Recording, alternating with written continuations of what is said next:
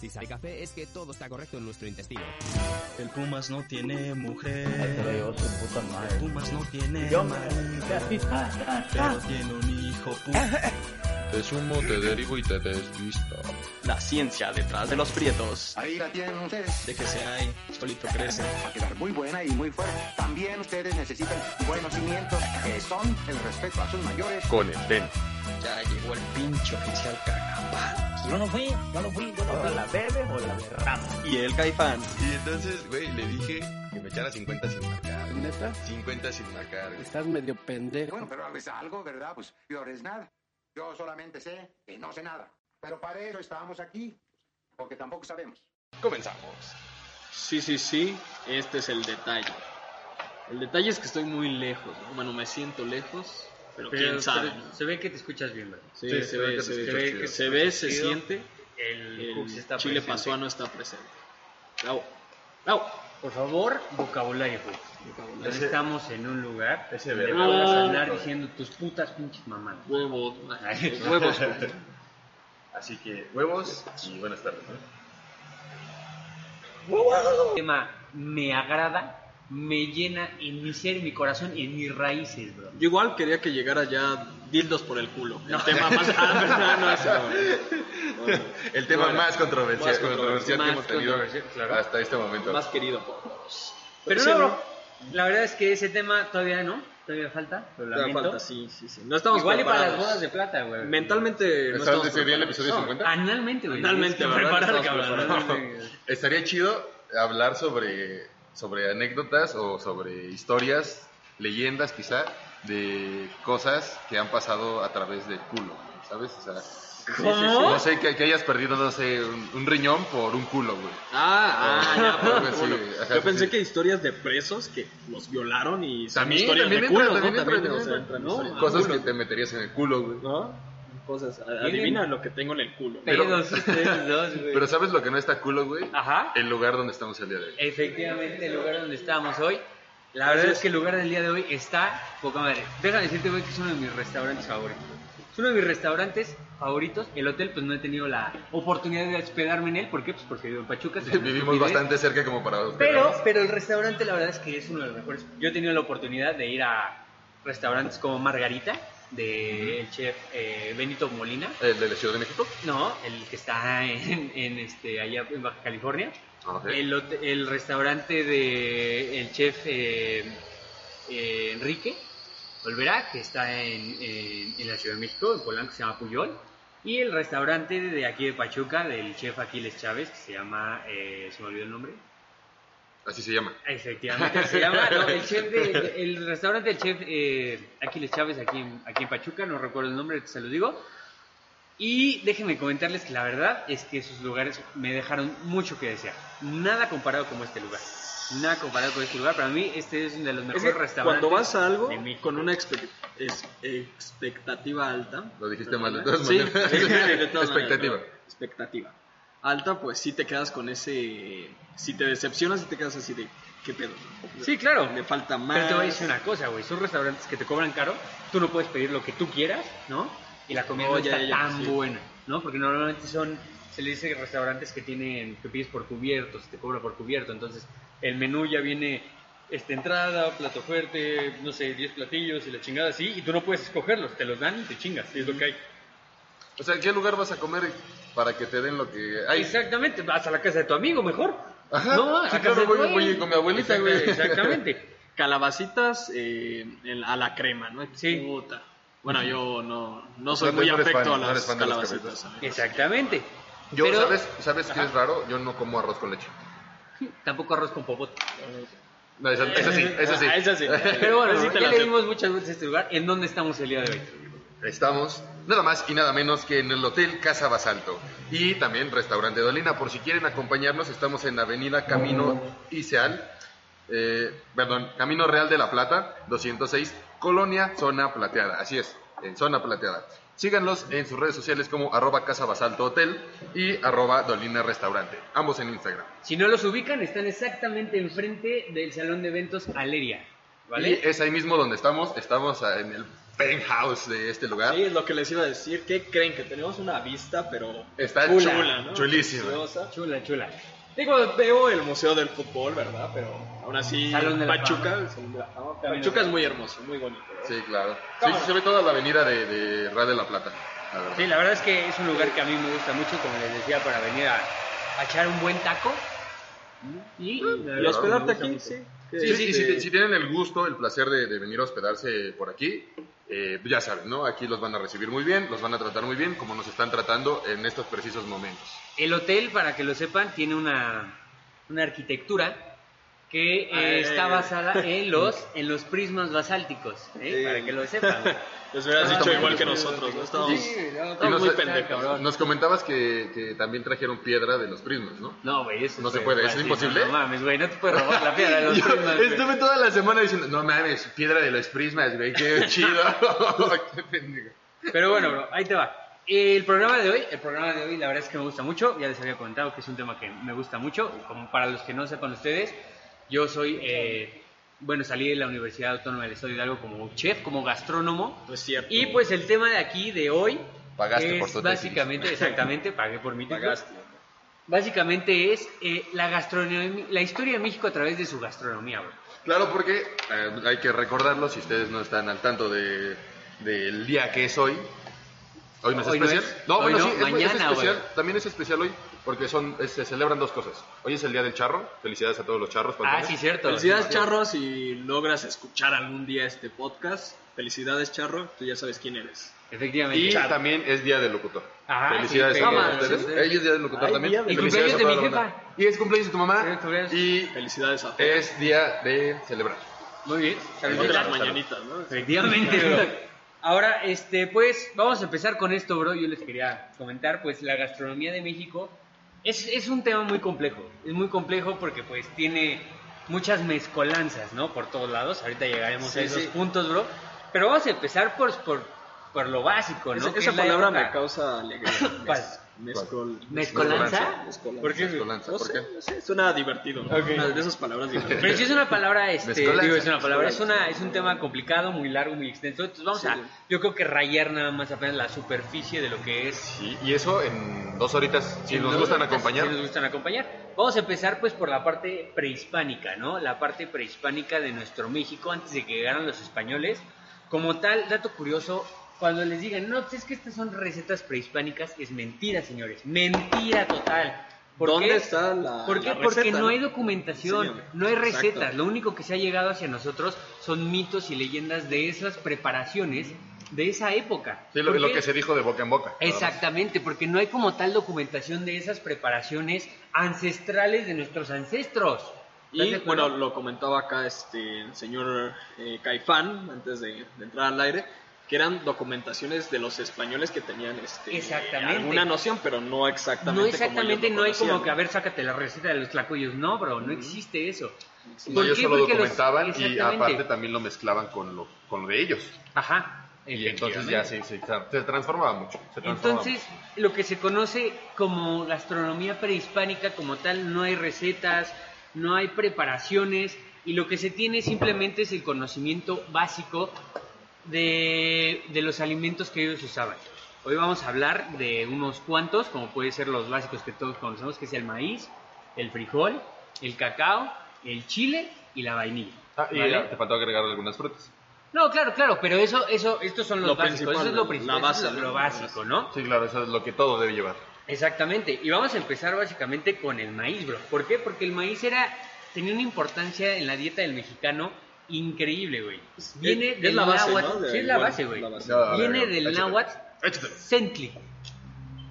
Centli. Centli. Ni siquiera maistli, No, no, no, Sentli. Nada con M. No, eso después fue una transformación del idioma de los españoles junto con todas las palabras que se fueron eh, mezclando porque el maíz se encontraba en todos lados, güey. Se encontraba en toda este, América Central y América del Sur. Me imagino a los prehispánicos sentándose. ¡Ay, maíz otra vez! Sí, sí, sí, sí, sí. Y entonces este, este se fue modificando la palabra hasta lo que hoy conocemos como maíz. Como maíz. ¿No? Como maíz. Pero también nos faltaba la, la mamá que se la sabía y hacía las recetas diferentes, o sea, cada día, ¿no? Que maíz con este con cacao, ¿no? Maíz con este ¿qué más había? Lo que Maíz con combinar. frijoles. Con Maíz con frijoles, frijoles, maíz con güey. frijoles. Maíz con insectos. Maíz, maíz con eh, pavo, ¿no? Que era Sí, el pavo real. Es lo máximo. Lo Es lo máximo, máximo, ¿no? efectivamente. Dato curioso, güey. El maíz es el único cereal que se puede reproducir solo, güey. Ah, chica, Es ¿cómo que no necesita, Ajá, o sea, no necesita la intervención. la ¿no? intervención de ningún otro animal o de- o del humano para que se pueda reproducir. El maíz solito se puede reproducir. Lo único que solito, se, es- solito se poliniza, solito lo tira a los granos y solito de ahí vuelve a crecer. Ah, Obviamente verga. estamos hablando de un maíz silvestre, no un maíz ya domesticado como el que usamos hoy en día, ¿estás de acuerdo? Es, es- es interesante porque en un capítulo de Rick and Morty, donde van a encontrar este, un planeta, eh, que lo están buscando a Rick, la federación, y encuentran un planeta de solo, este, Ah, que de solo de maíz. mazorcas, ajá, de solo maíz. ¿Creen que puede que haya evolucionado el maíz? O sea, si, si no hubiera existido el hombre, ¿no? Evolucionado el maíz a tal grado que todo sea de maíz. O sea, porque se puede reproducir, o sea, se puede reproducir solo. Se está viajando muy cabrón. No, Bueno, digo, sí, sí hay como, como también registros de leyendas y cosas de esa naturaleza de que el hombre está hecho a partir de maíz. El ¿no? hombre maíz. El hombre El maíz. hombre maíz. Pero no, no creo que vaya por ahí la cosa. Claro, sí, pues.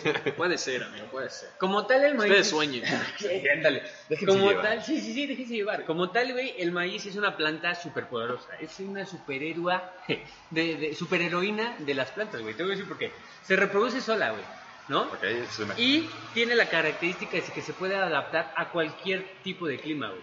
Que si te quieres ir a Canadá, güey, a plantar maíz, pues nada más tienes que esperar a que se aclimate tu maicito, güey, y ¡pum! Tienes maíz en Canadá, güey. Ah, todo- O sea, sí se- sí se puede dar aclimatar. en Sí, cualquier lado. exactamente. Él se ha aclimatado que hasta se puede eh, cultivar en zonas áridas. O sea, que si no, que si no se da tu pinche cactus, pero el maíz sí se da. El maíz, ¿Y, sí, y sí cambiará el sabor? Yo creo que sí, ¿no? Pero... Seguramente, digo, a final de cuentas puede ser algo que se puede comparar con la vid, que es la uva, ¿no? Ajá. Que se da en diferentes climas y también se ha adaptado muy bien. Y dependiendo de dónde lo cultives, tiene diferente eh, sabor, ¿no? O diferentes este, características, ya sea la- el maíz, ¿no? Mm, maíz. Exactamente. Mm, Todos maíz. conocemos el maíz porque pues, lo utilizamos para preparar tanto pozoles como tortillas, como masas, hasta para el tamal o para un buen champurrado. Sí, no, no faltan las buenas tortillas Exactamente. en cualquier casita. En la época, hoy en día tenemos hilos, tenemos lugares especiales para almacenar el maíz, pero tú me dirás, ¿dónde almacenaban el maíz los prehispánicos, bro? Eh, chiscamas. No, bro, en unos lugares que se Sus llaman sus- sus cuescomates. ¿Cómo? Cuescomates, güey. Oh, Charlie, ¿qué son cuescomates? Exactamente, pues, eso. Un cuescomate es un granero que es muy típico de la zona de Morelos, que se hace a base de barro, piedra y paja. Básicamente son estas madres de aquí. Les dejaremos una foto. Ok, le vamos a dejar una foto. este, Pásamela de una vez. Cuescomate. Eso es un cuescomate. Se, ahí se, se guardaba el maíz. Y Pensé que era como un injerto del tomate o algo No, así. no, no. Ajá, yo igual. Bueno, es que ya estamos acostumbrados a otro tipo de lenguaje. vaya. Exactamente, Ya no, ya no es tan, tan igual. de entrando dentro del ámbito de las bebidas del maíz, pues encontramos como el cobis, el guatonali, el atextli, el ketonali, que son bebidas de maíz, ya sea con pinole, con hierbas, con vainilla, con cacao, con etcétera de cosas, ¿no? Entonces el maíz la verdad es que era una planta muy diversa que se utilizaba para muchas cosas, ¿no? Como por ejemplo bebidas destiladas como puede ser el aguardiente de maíz, el batari, el sotol, el, col- Ay, el comiteco y hasta el poderosísimo whisky, bro. El whisky Ah, también se hace con maíz, bro. Con maíz. A ¿Cómo ver, ves? Sí, sí, sí. Chido, chido, chido. Pasando a otra bro. de las... eh, de las... De los usos. Unami Politécnico, ¿no? Otro de los usos del... este, es que hacen todo a base de nopal, a base de maíz. sí. Otro, otro de los usos de- del maíz, pues es la tortilla, güey. Pero la tortilla, ¿qué es, güey? La tortilla para un mexicano Es es, un amor. plato, güey. Es una cuchara, güey. Ni siquiera es un alimento. Es un estilo de vida. Es un estilo sí, de es un vida, estilo güey. de vida. Es exactamente. La tortilla es un estilo de La vida. tortilla se encuentra en toda la república, güey.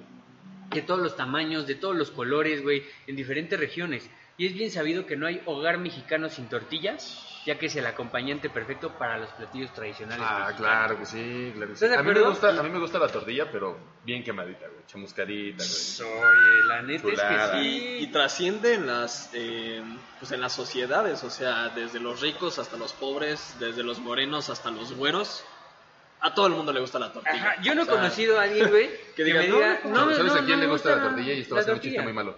¿A A, quién las le gusta? lesbianas. ¿Por qué? Ah, ya, ya. Ya, perdón, chiste menso. Viejo, güey. Un saludo a todas las lesbianas. Un saludo a todas las lesbianas. ¿No? Las queremos mucho. Entonces sí, o sea, la, la tortilla es un estilo de vida. ¿no? O sea, para nosotros el mexicano. ¿no? No, distingue entre razas, entre sociedades, nada. Exactamente, La tortilla no, no, es la no. tortilla. La Y- y- tortilla y se puede hacer la- tortilla de muchas cosas, güey. Por ejemplo, hay, hay tortilla de nopal, güey.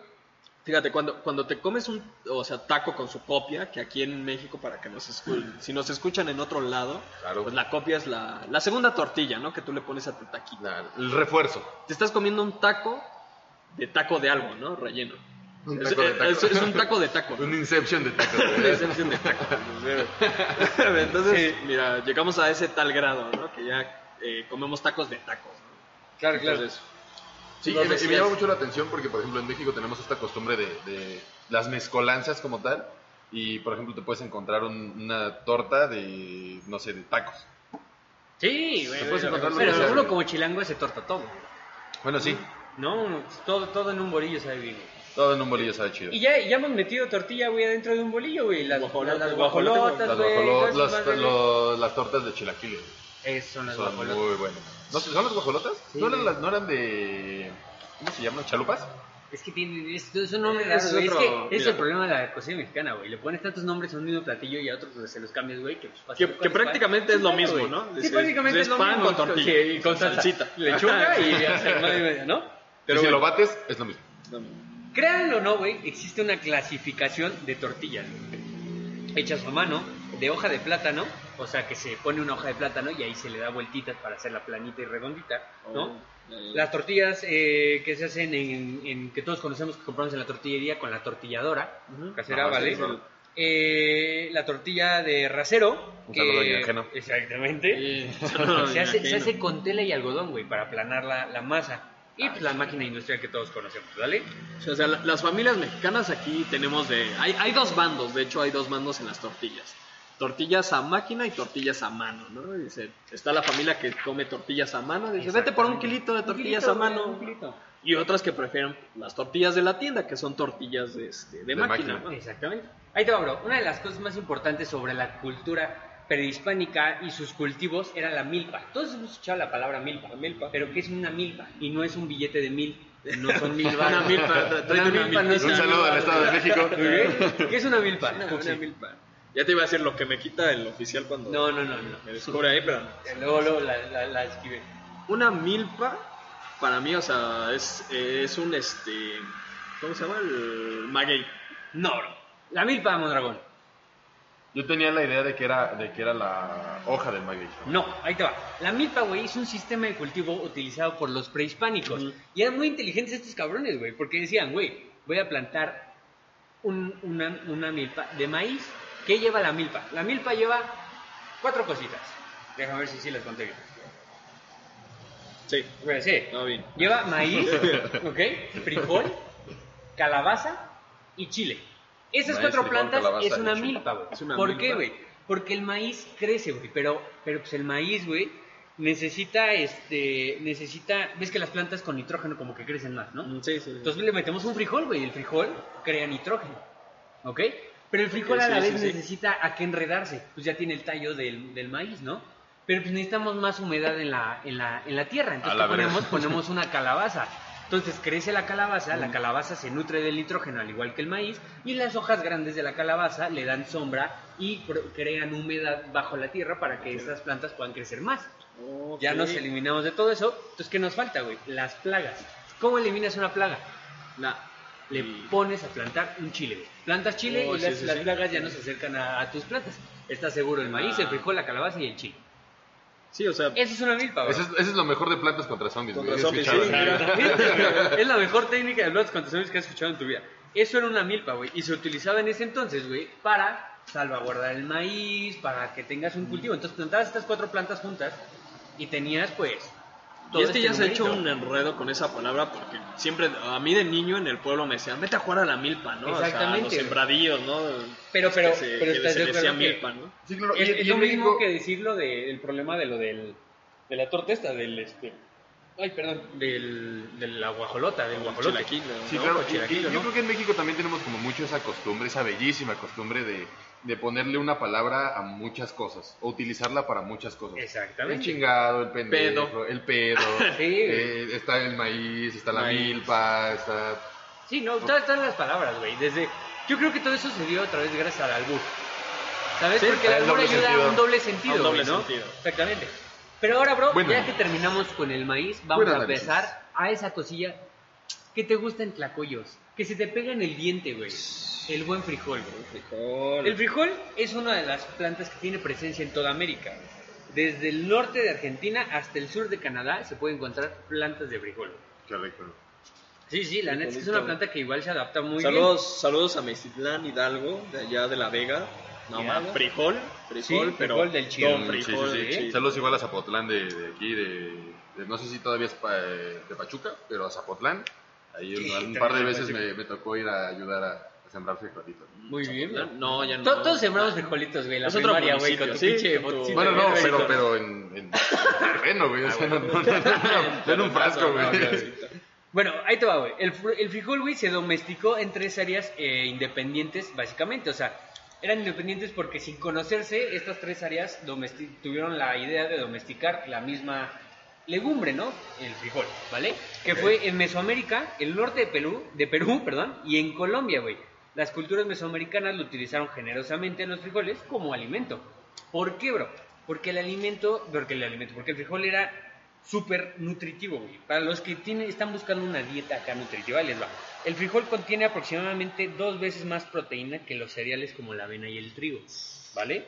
Además que contiene vitaminas como el complejo B, para que ya no tengan que dar esas pinches inyecciones que duelen hasta el carajo de complejo ya, B. ya, ya. Ya O las sabes. pastillas. No, hay pastillas, que las de la chingada. O sea, Sí, Mejor frijolitos, güey. Mejor frijolitos, ¿no? échate unos frijolitos. Bien dice mi abuela, yo con frijoles y arrocito, mira, yo me la paso muy bien, dice. Y el frijol y la milpa y el maíz siempre han ido de la mano, güey. Frijol viene del náhuatl, etl, Etl. etl, Etl. E-T-L, así se dice frijol. ¿Cómo ves, güey? Es el, Es, es el frijol, güey. Dime, dime qué alimento tú no te has comido, güey. O sea, ¿qué, qué, qué, qué, qué cosa te puedes comer mexicano, obviamente? Que no le puedas echar frijolitos. Mira, Ah, o que te lo den acompañado Ajá, con que te lo den acompañado con chicharrón en frijolitos, salsa verde o roja. O no te lo dan, güey, Este, y los pides. Que, que carne de, de cerdo eh, con quelites, ¿no? Y le metes frijolitos. Y le metes frijolitos, güey. sí, en salsa de no sé, sí, no. Unos pinches frijoles charros. no, los frijoles Con charros. totopos, güey. Yo sí me los echo para ver una Sí, peli, así pongo mi... Son buenos. Qué bueno, no sé cómo los preparaban. En ese tiempo, ¿cómo los preparaban? En ese tiempo, güey, la preparación, te digo, o sea, no existe, acuérdate que no existe preparación. Solo existe la idea de que se existía la preparación. Y eh, servían, igual que nosotros hoy en día, los frijoles, las legumbres siempre se han hervido, güey. Jamás se han freído, jamás se han secado, güey, porque pues, tú nunca me has dicho que te has comido unos garbanzos fritos, Sí. ¿no? No, o sea, no. primero lo hierves y después ya lo fríes, Y lo o fríes, algo así, sí, ¿no? De hecho, sí así los venden en Irapuato, creo que ahí los garbanzos. En Irapuato, Veracruz. Irapuato, o los puedes no, tostar, güey. sí. Lo que sí puedes hacer son tostarlos, güey. Los tuestas y como Ajá, botanita, ya ves como las. Sí, las venden así en cada esquina. Ajá, muy exactamente. No, Pero pero, sí, este- el frijol, güey, nosotros comemos frijol pata. Como, como ahorita, como ahorita, ¿Ahorita? ahorita se come el frijol. Como la horta. Ponle tú que cebolla y ajo, pues todavía no había. O sea, en ese tiempo. Ajá. Y ya, como ahorita lo comemos, que le pones su cebollita, su ajo para que se guisen los frijoles. Pero sí había chilitos, güey. Pero había chilitos. Sí, güey. A ver, los chiles. Cosa a la que vamos a tomar ahorita. El Del chile. náhuatl, que se decía chili o chili, El chile. el chile o chili, se han encontrado, güey, vestigios de personas que han comido chili desde hace 7000 años antes de Cristo. A la 7000 años antes de. Cristo ya nos empinábamos el chile. El chile. Completito. No, sí, sí, sí. Eh, dereda. Actualmente, pues algunos usos desde la época prehispánica hasta hoy en día en la cultura mexicana, pues se hacen presentes, porque pues el chile está en la dieta de cualquier mexicano. No. Es raro un mexicano que no se coma un chilito, ¿no? Hay, hay muchos, saludos Canelo, Eh. saludos Mr. Gallo de Oro, que pues, no se consideran mexicanos. Una deshonra para el país. Malditos malinchistas. Deshonra para ti, Sí, sí, deshonra sí. para tu Es vaca. que de verdad llegas a un punto de que necesitas tu salsita en cada guisado Sí, güey, que la te neta, comas. sí, Ajá, güey, o sea, sí, sí. te sientes Una incompleto salsita, sin güey. tu salsa. Exactamente, güey. Pero bueno, Sí, en aquellos yo no años... puedo- yo no puedo comer sin salsa, güey. Yo tampoco, No, güey. dices, Si, o sea, si pica mucho o pica poquito, güey, pues o sea, si pica mucho Siempre le echas le tantito, pero que tenga salsa, güey. Si pica muy poquito, pues le echas pinches tres cucharadas. Tres cucharadas. Si pica mucho, lo bañas, tratas con lo respeto. bañas. Efectivamente, güey.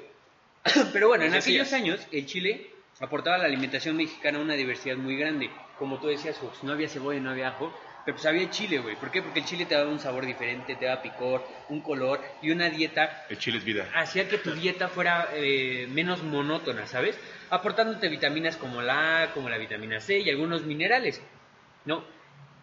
Para que lo sepan, el chile no había chile en otros continentes más que en América. O sea, el chile no llegó a otros continentes, no llegó a Asia, no llegó a Europa, no llegó a África, hasta que se descubrió América. El chile es americano. Sí, sí, sí.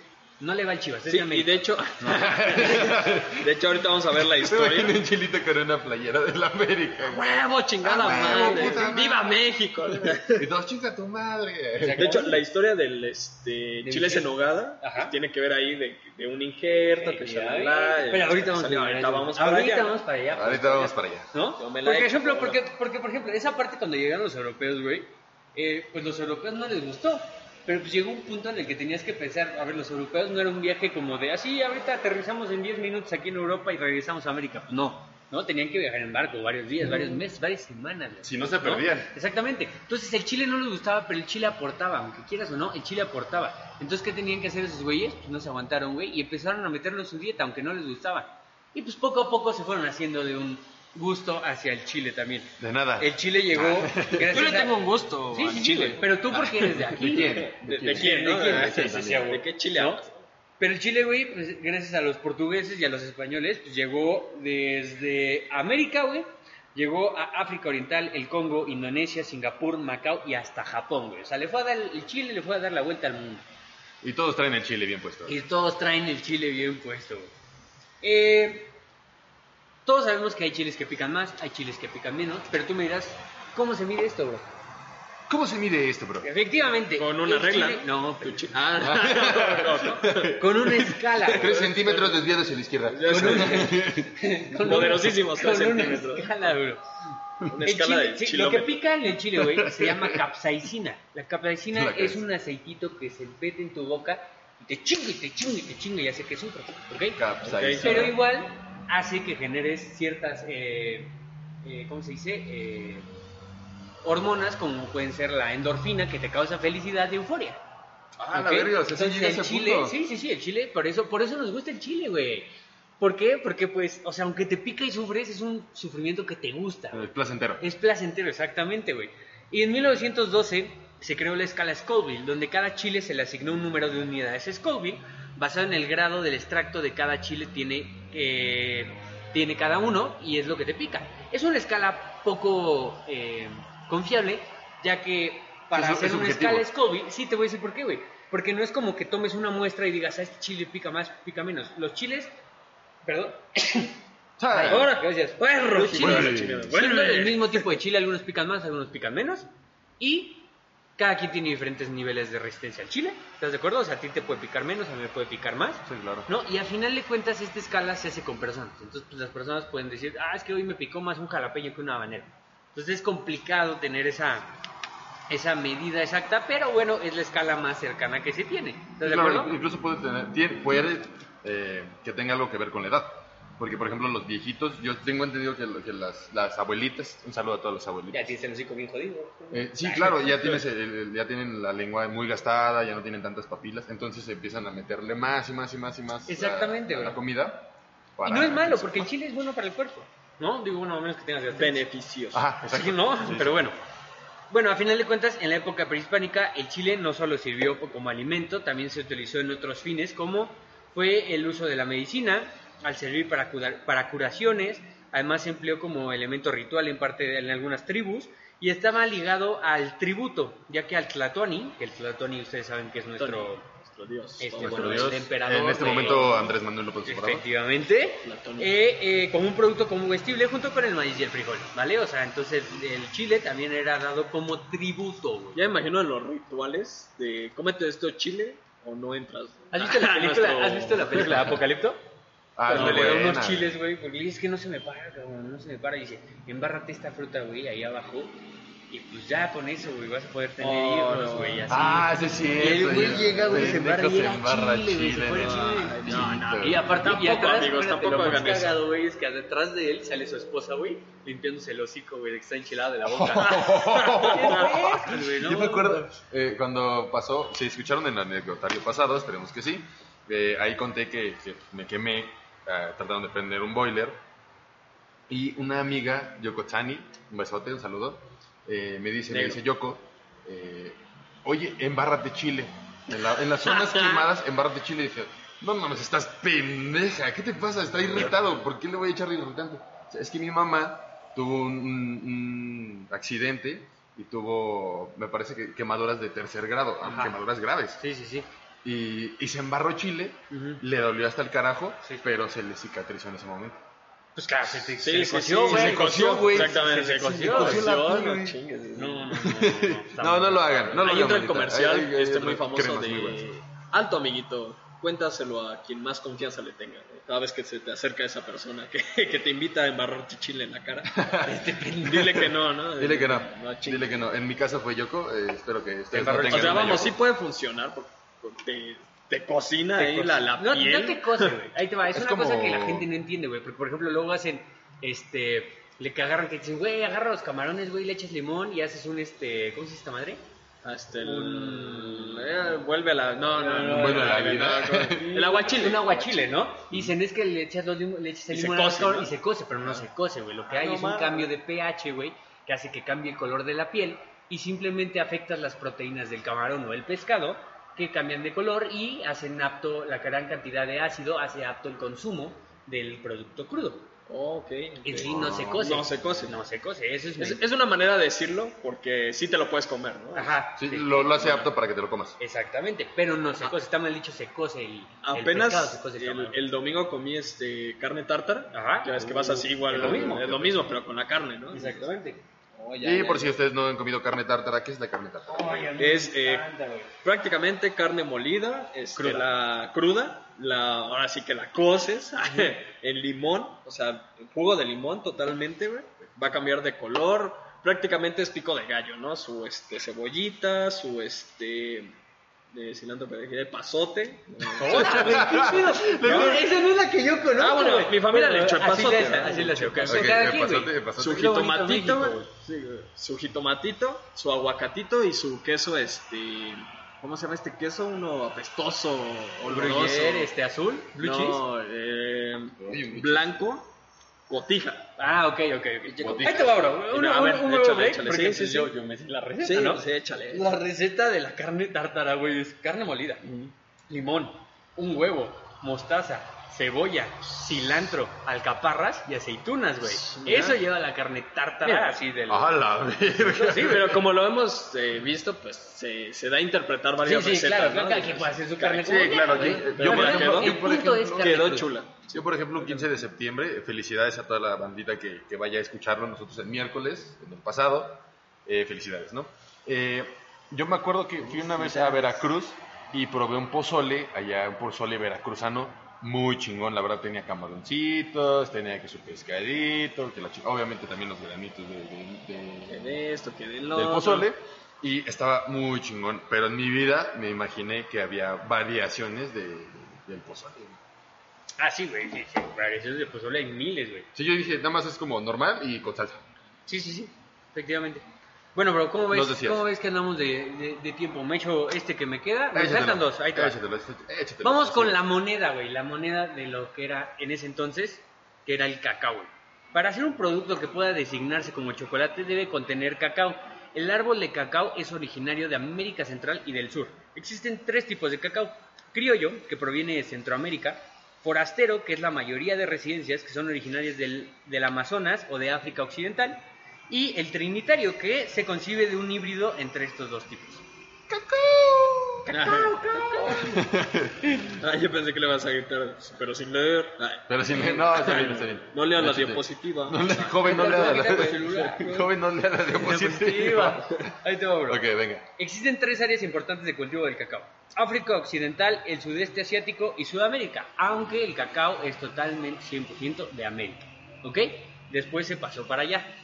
Lamentablemente, el caso del cacao, junto con el de, de la vainilla, que la vainilla, aunque no lo crean, también es 100% mexicana. 100% mexicana. No mesoamericana, no de América, mexicana del país México. Al Ok, final, para llegar a ese Ah, punto. bueno, a ver, vamos a ver. Sí, sí, Ahí sí. te va, ¿por qué? La vainilla es de México. Sí, nada más que el caso lamentable entre el cacao y la vainilla es que México lo ha dejado de lado. México ya no ha tenido el control del cultivo. Tanto así que ahora uno de los principales eh, lugares de cultivo del cacao y la vainilla ahora están en África y no en México. Oh, la Es Bueno, una de las suele cosas pasar, feas. suele pasar. Ajá, ahí te va. Los olmecas fueron los primeros en utilizarlo y comenzar su domesticación. Los mayos fueron los encargados de domesticarlo y cultivarlo y dar difusión a él, ¿vale? O sea, los olmecas los- lo cultivaban y lo, lo hicieron este, doméstico, pero los mayas lo hicieron la difusión, ¿ok? La forma más popular en ese entonces del consumo del cacao era en una bebida llamada xocatl. Chocatu. Xocuatl, chocolate. Es que Xocolatl. Está, está raro el Está rara la Ah, pronunciación, sí, la pronunciación. Chocolatl, ¿ok? La pronunciación Chocolatl. sí, pues, sí. Popocatépetl. Se- ¿por- ¿Sabes por qué se le dice qué? Todos hemos visto a nuestra abuelita hacer chocolate caliente con la madrecita esa que le da vueltas. Ah, Se le dice choco, chocolatl por el sonido que hace esa madre de choco, choco, choco. Sí, sí, y las onomatopeyas se utilizaban Chocolate. mucho en, en el En los prehispánico. idiomas de ese para- entonces. Ajá. Tú has mucho ese método, ¿no? El de chococatl. Chocotecl. Ajá. Pendejo. Eres un menso. Algún día contaré esa historia. Algún En en un anecdotario. anecdotario. En un anecdotario les voy a contar por qué yo utilizo el... ¿Qué? ¿Cómo era chocotate? El, cho- el choco. El choco. El ¿Por cholo qué squinkle. utilizo la, la técnica del choco? Ok, Algún día se los sí. Europeos cuando llegaron aquí pues conocieron el cacao después de los viajes, primeros viajes de Cristóbal Colón, ¿vale? Eh, ellos pues obviamente no les encantaba el sabor amargo que tiene el cacao, ¿no? Así que empezaron a molerlo con otras, eh, con otros ingredientes como puede ser almendras, azúcar y otras especias, ¿vale? Y pues crea- creando hasta lo que hoy conocemos como el chocolate, el chocolate que caliente, ¿no? El proceso era un proceso muy complejo, güey. O sea, la neta es que tú piensas el maíz, güey, ya pasamos por el maíz, que agarras la mazorca, la, todas estas la cosas, la hierves, te la tragas, se acabó. La nixtamalizas, ¿no? El, ma- el- el- la calabaza, todo es igual. Pero al contrario del chocolate, el cacao tenía un proceso muy largo, güey. Que pues uno se pone a pensar, güey, o sea, pues tú agarras esto y te lo comes O sea- en esa época, pero en ese entonces, ¿cómo llegaron a pasar por todos estos procesos para tenerlo? Porque es una semilla, ¿no? Exactamente. Sí, claro, y es prueba y error, güey. todo Sí, el sí, sí. Entonces ahí te va. Primero hay una recolección del fruto, ¿vale? Luego se fermenta ese fruto, ¿vale? Después se seca el fruto, se saca la semilla y se almacena, ¿vale? Se limpia la semilla, se tuesta, se descascarilla, o sea, le quita la cascarita de la semilla. Se muele, se prensa esa molienda. Después esa, ese producto, después del prensado, se saca lo que se conoce como manteca de cacao, que podría ser como el aceitito que le sale, ¿vale? Mm. Junto con el mismo polvo. Después de eso, de la producción, se hace un polvo de cacao. Se mezcla otra vez con la, con la misma este, manteca. Se hace un refinado y se hace un conchado. El conchado es este, fundirlo, pues, ¿vale? Después de fundirlo, se atempera, que es modificar los cristales de la del chocolate para que tome una forma más sólida, ¿vale? Después se moldea y tanta. Tienes tú un chocolate. Una barra, eso es para una, barra, de chocolate. güey. Todo ese Se- desmadre. se hace Obviamente no es, no es un producto. Por eso, por eso hay chocolates tan caros, porque los procesos pueden ser muy, extenu- muy extenuantes, muy, muy largos, muy, muy, este, muy complejos. Sí, claro, y por eso eh, muchas eh, fábricas, llamemos eh, algunos chocolates populares eh, de, de consumo fácil, de consumo en la tiendita, es leche a base de cacao. Exactamente, no como Para tal no chocolate, exactamente. Aquí llegamos a esta parte donde son los tipos de chocolate, que es el negro, que es el que tiene un alto grado de cacao, que es el que es mejor para tu salud. Ahí les va. Ahorita les voy a explicar. El negro tiene mucho cacao, poca manteca de cacao, que es lo que te hace daño, o leche, ¿vale? Sí, sí. Después El- el tenemos negro es buena. el con El negro. leche, que podría ser un 50-50. Tiene 50% cacao, que no le hace daño, y el otro 50% es grasa. ¿Ok? Eh, y el chocolate blanco, que normalmente viene siendo a un 80 a 10%, por, de un 80 a 90% de grasa y un 10 al 20% de cacao. Por eso dicen que el chocolate blanco no es chocolate. No, Sí, sí, sí, no, no. no tiene Es el problema. El Y muchos dicen, y de seguro ahí en su familia igual lo escucharon, de que no comas chocolate, te va a hacer daño, ¿no? Comen chocolate ne- oscuro. Ajá, chocolate oscuro, negro, o sea, el chocolate que te venden en las tienditas, como tú dices, Sí, los claro, ¿no? fáciles de adquirir, pues sí, tienen, contienen mucho Exactamente. la lactosa, ¿no? Que es lo que nos hace, digamos, no tan beneficioso Sí, sí, a sí. la salud. Que bueno, el chocolate, a mí me gusta mucho el chocolate amargo. A mí también. Y, y cuando vas a comprar chocolate amargo, y por ejemplo en Walmart, lo venden en los Chocolate super, amargo güey. como su corazón. Sí, lo venden en, en el super, güey. Walmart, en Aurora, en Chedraui, todos esos lugares, güey, venden chocolates amargos. Y tú puedes ver ahí el porcentaje. Ya veo por qué nos gustan las tóxicas, güey. Sí, Nos gusta el chocolate amargo, güey. Así y ahí es. puedes ver un porcentaje Ay, cómo que llega, el amargo puede llegar desde un 70 hasta un 90%. Ya dependerá tú qué tanto aguantes, qué tanto grasa te quieres meter al cuerpo, ¿no? A mí, a mí me gusta mucho, eh, yo no tomo café, Ajá. a excepción de cuando hay chocolate amargo. Me gusta el chocolate amargo con café y sin Con azúcar. café. Yo, por ejemplo, Muy- la última vez que fui a. Oaxaca, que es uno de los lugares productores de, de cacao, Ujú. yo cuando pedí mi chocolate para hacer chocolate caliente, porque puedes comprar tu pasta o hacerla tú, yo le eché súper poquita azúcar y un chingo de especias. ¿Para qué? Para que supiera más a ese amargo, chocolate amargo con canela, con anís y poquita azúcar. Y la verdad es que pues, ustedes ya lo probaron esa vez, la última vez que hice chocolate estuvo muy rico. Y está Sí, muy, muy bueno, bueno, muy bueno. Que originalmente les voy a decir, ustedes toman el chocolate abuelito, el chocolate caliente Sí. con leche, pero se toma con agua. Con agua. Sí, es Yo, yo, yo la verdad es que me lo tomo con agua y lo prefiero mucho más que con leche. También. con leche nada más es por la cremosidad, pero realmente sí Pero cambia. al final de cuentas el choco está para eso, para agregarle ese cuerpo al chocolate, El choco. ese espuma, ese cuerpo, esa cremosidad. Y con el agua se puede, se puede, se puede. muy Vamos a bien. subir este un, una- un pequeño video a Morenos Eruditos haciéndole el, el. ¿no? Al rato, ¿Qué al rato- hacemos? al rato Al que rato. lleguemos a la casa hacemos chocolate caliente. Un shock, No, no me ventiles. Hacemos choco caliente. Ya sí, quemándote. hay que hacer choco caliente. Choco, chocolate. Eh, ¿No tienes otro, otro dedito más? Ajá, pero vamos al. ¿Quieres, ¿Quieres que me chute este cachito o nos vamos a un, a un break? Vámonos a un pequeño corte comercial. Chicos, les recuerdo, estamos esperando a que pase la motocicleta en Hotel Casa Basalto, Restaurante Dolina, Avenida Camino Real de la Plata, 206, Colonia Zona Plateada. En Instagram como arroba Casa Basalto Hotel y arroba Dolina Restaurante. No nos presentamos, me acabo de dar cuenta que en ningún momento nos presentamos. No, es que de volada, que ya el tema, que Que no sé qué. no da tiempo como de en tobogán, sí, como que gordo la emoción del lugar, güey. La emoción nos, del nos emociona, nos Y emociona. fíjate, porque- al- algo que quería decir igual es que si tienes algún igual familiar, bueno, yo a menudo viene mi, mi familia a visitarme y dicen, ¿qué, no- ¿qué hotel me puedo hospedar? O no sé, igual conocidos, ¿no? Efectivamente. Pues aquí es una gran oportunidad, la verdad. Hotel Casa Basalto. Hotel Casa Casa Basalto, Basalto. la verdad tiene una vista impresionante y está ubicado en un lugar muy bueno, o sea, un lugar muy, este, un punto donde tienes todo a la mano, Sí, claro, puede decir que, que a galerías, que al museo, que a la plaza, que, plaza, que- que ciudad, aquí hay muchos ciudad. bares, restaurantes, Eh, hay un banco por aquí Muy cerca. poco mencionado. Pues la biblioteca que está aquí, muy buena biblioteca que tenemos. Yo este, no, no, man. Por eso digo, muy poco mencionado. Pero aquí está la biblioteca. ¿no? Aquí Por también, lo por si quieren venir a la Y biblioteca. Galería está es por una de las primeras plazas aquí en Pachuca. ¿no? Y pues con eso nos vamos a despedir de momento. Regresamos. Su nombre es eh, Jorge Luis Espadas Mondragón, alias El Caifán. Como te pueden encontrar en redes sociales? Muy bien, amigo. te pueden encontrar muy bien, muy Este, guapo. ¿no? Como arroba el caifán. Tu amigo. Arroba eh, Diego-El Revoltoso en Instagram. Mi querido Arroba amigo. el vampiro. Ah, no, perdón, este Carlos Fernando Acosta Riquelme. Y- pueden encontrar. Enseguida regresamos. No se muevan de ahí. Ahí nos vemos. Y así es, señoras y señores. Estamos de vuelta en Morenos Eruditos. Como diría mi buen amigo eh, Toño Chuletón. Es Kinga, ¿no? Esquinca. Salucita de la buena. diría mi buen amigo. Saludcita, bro, saludcita. Salucita.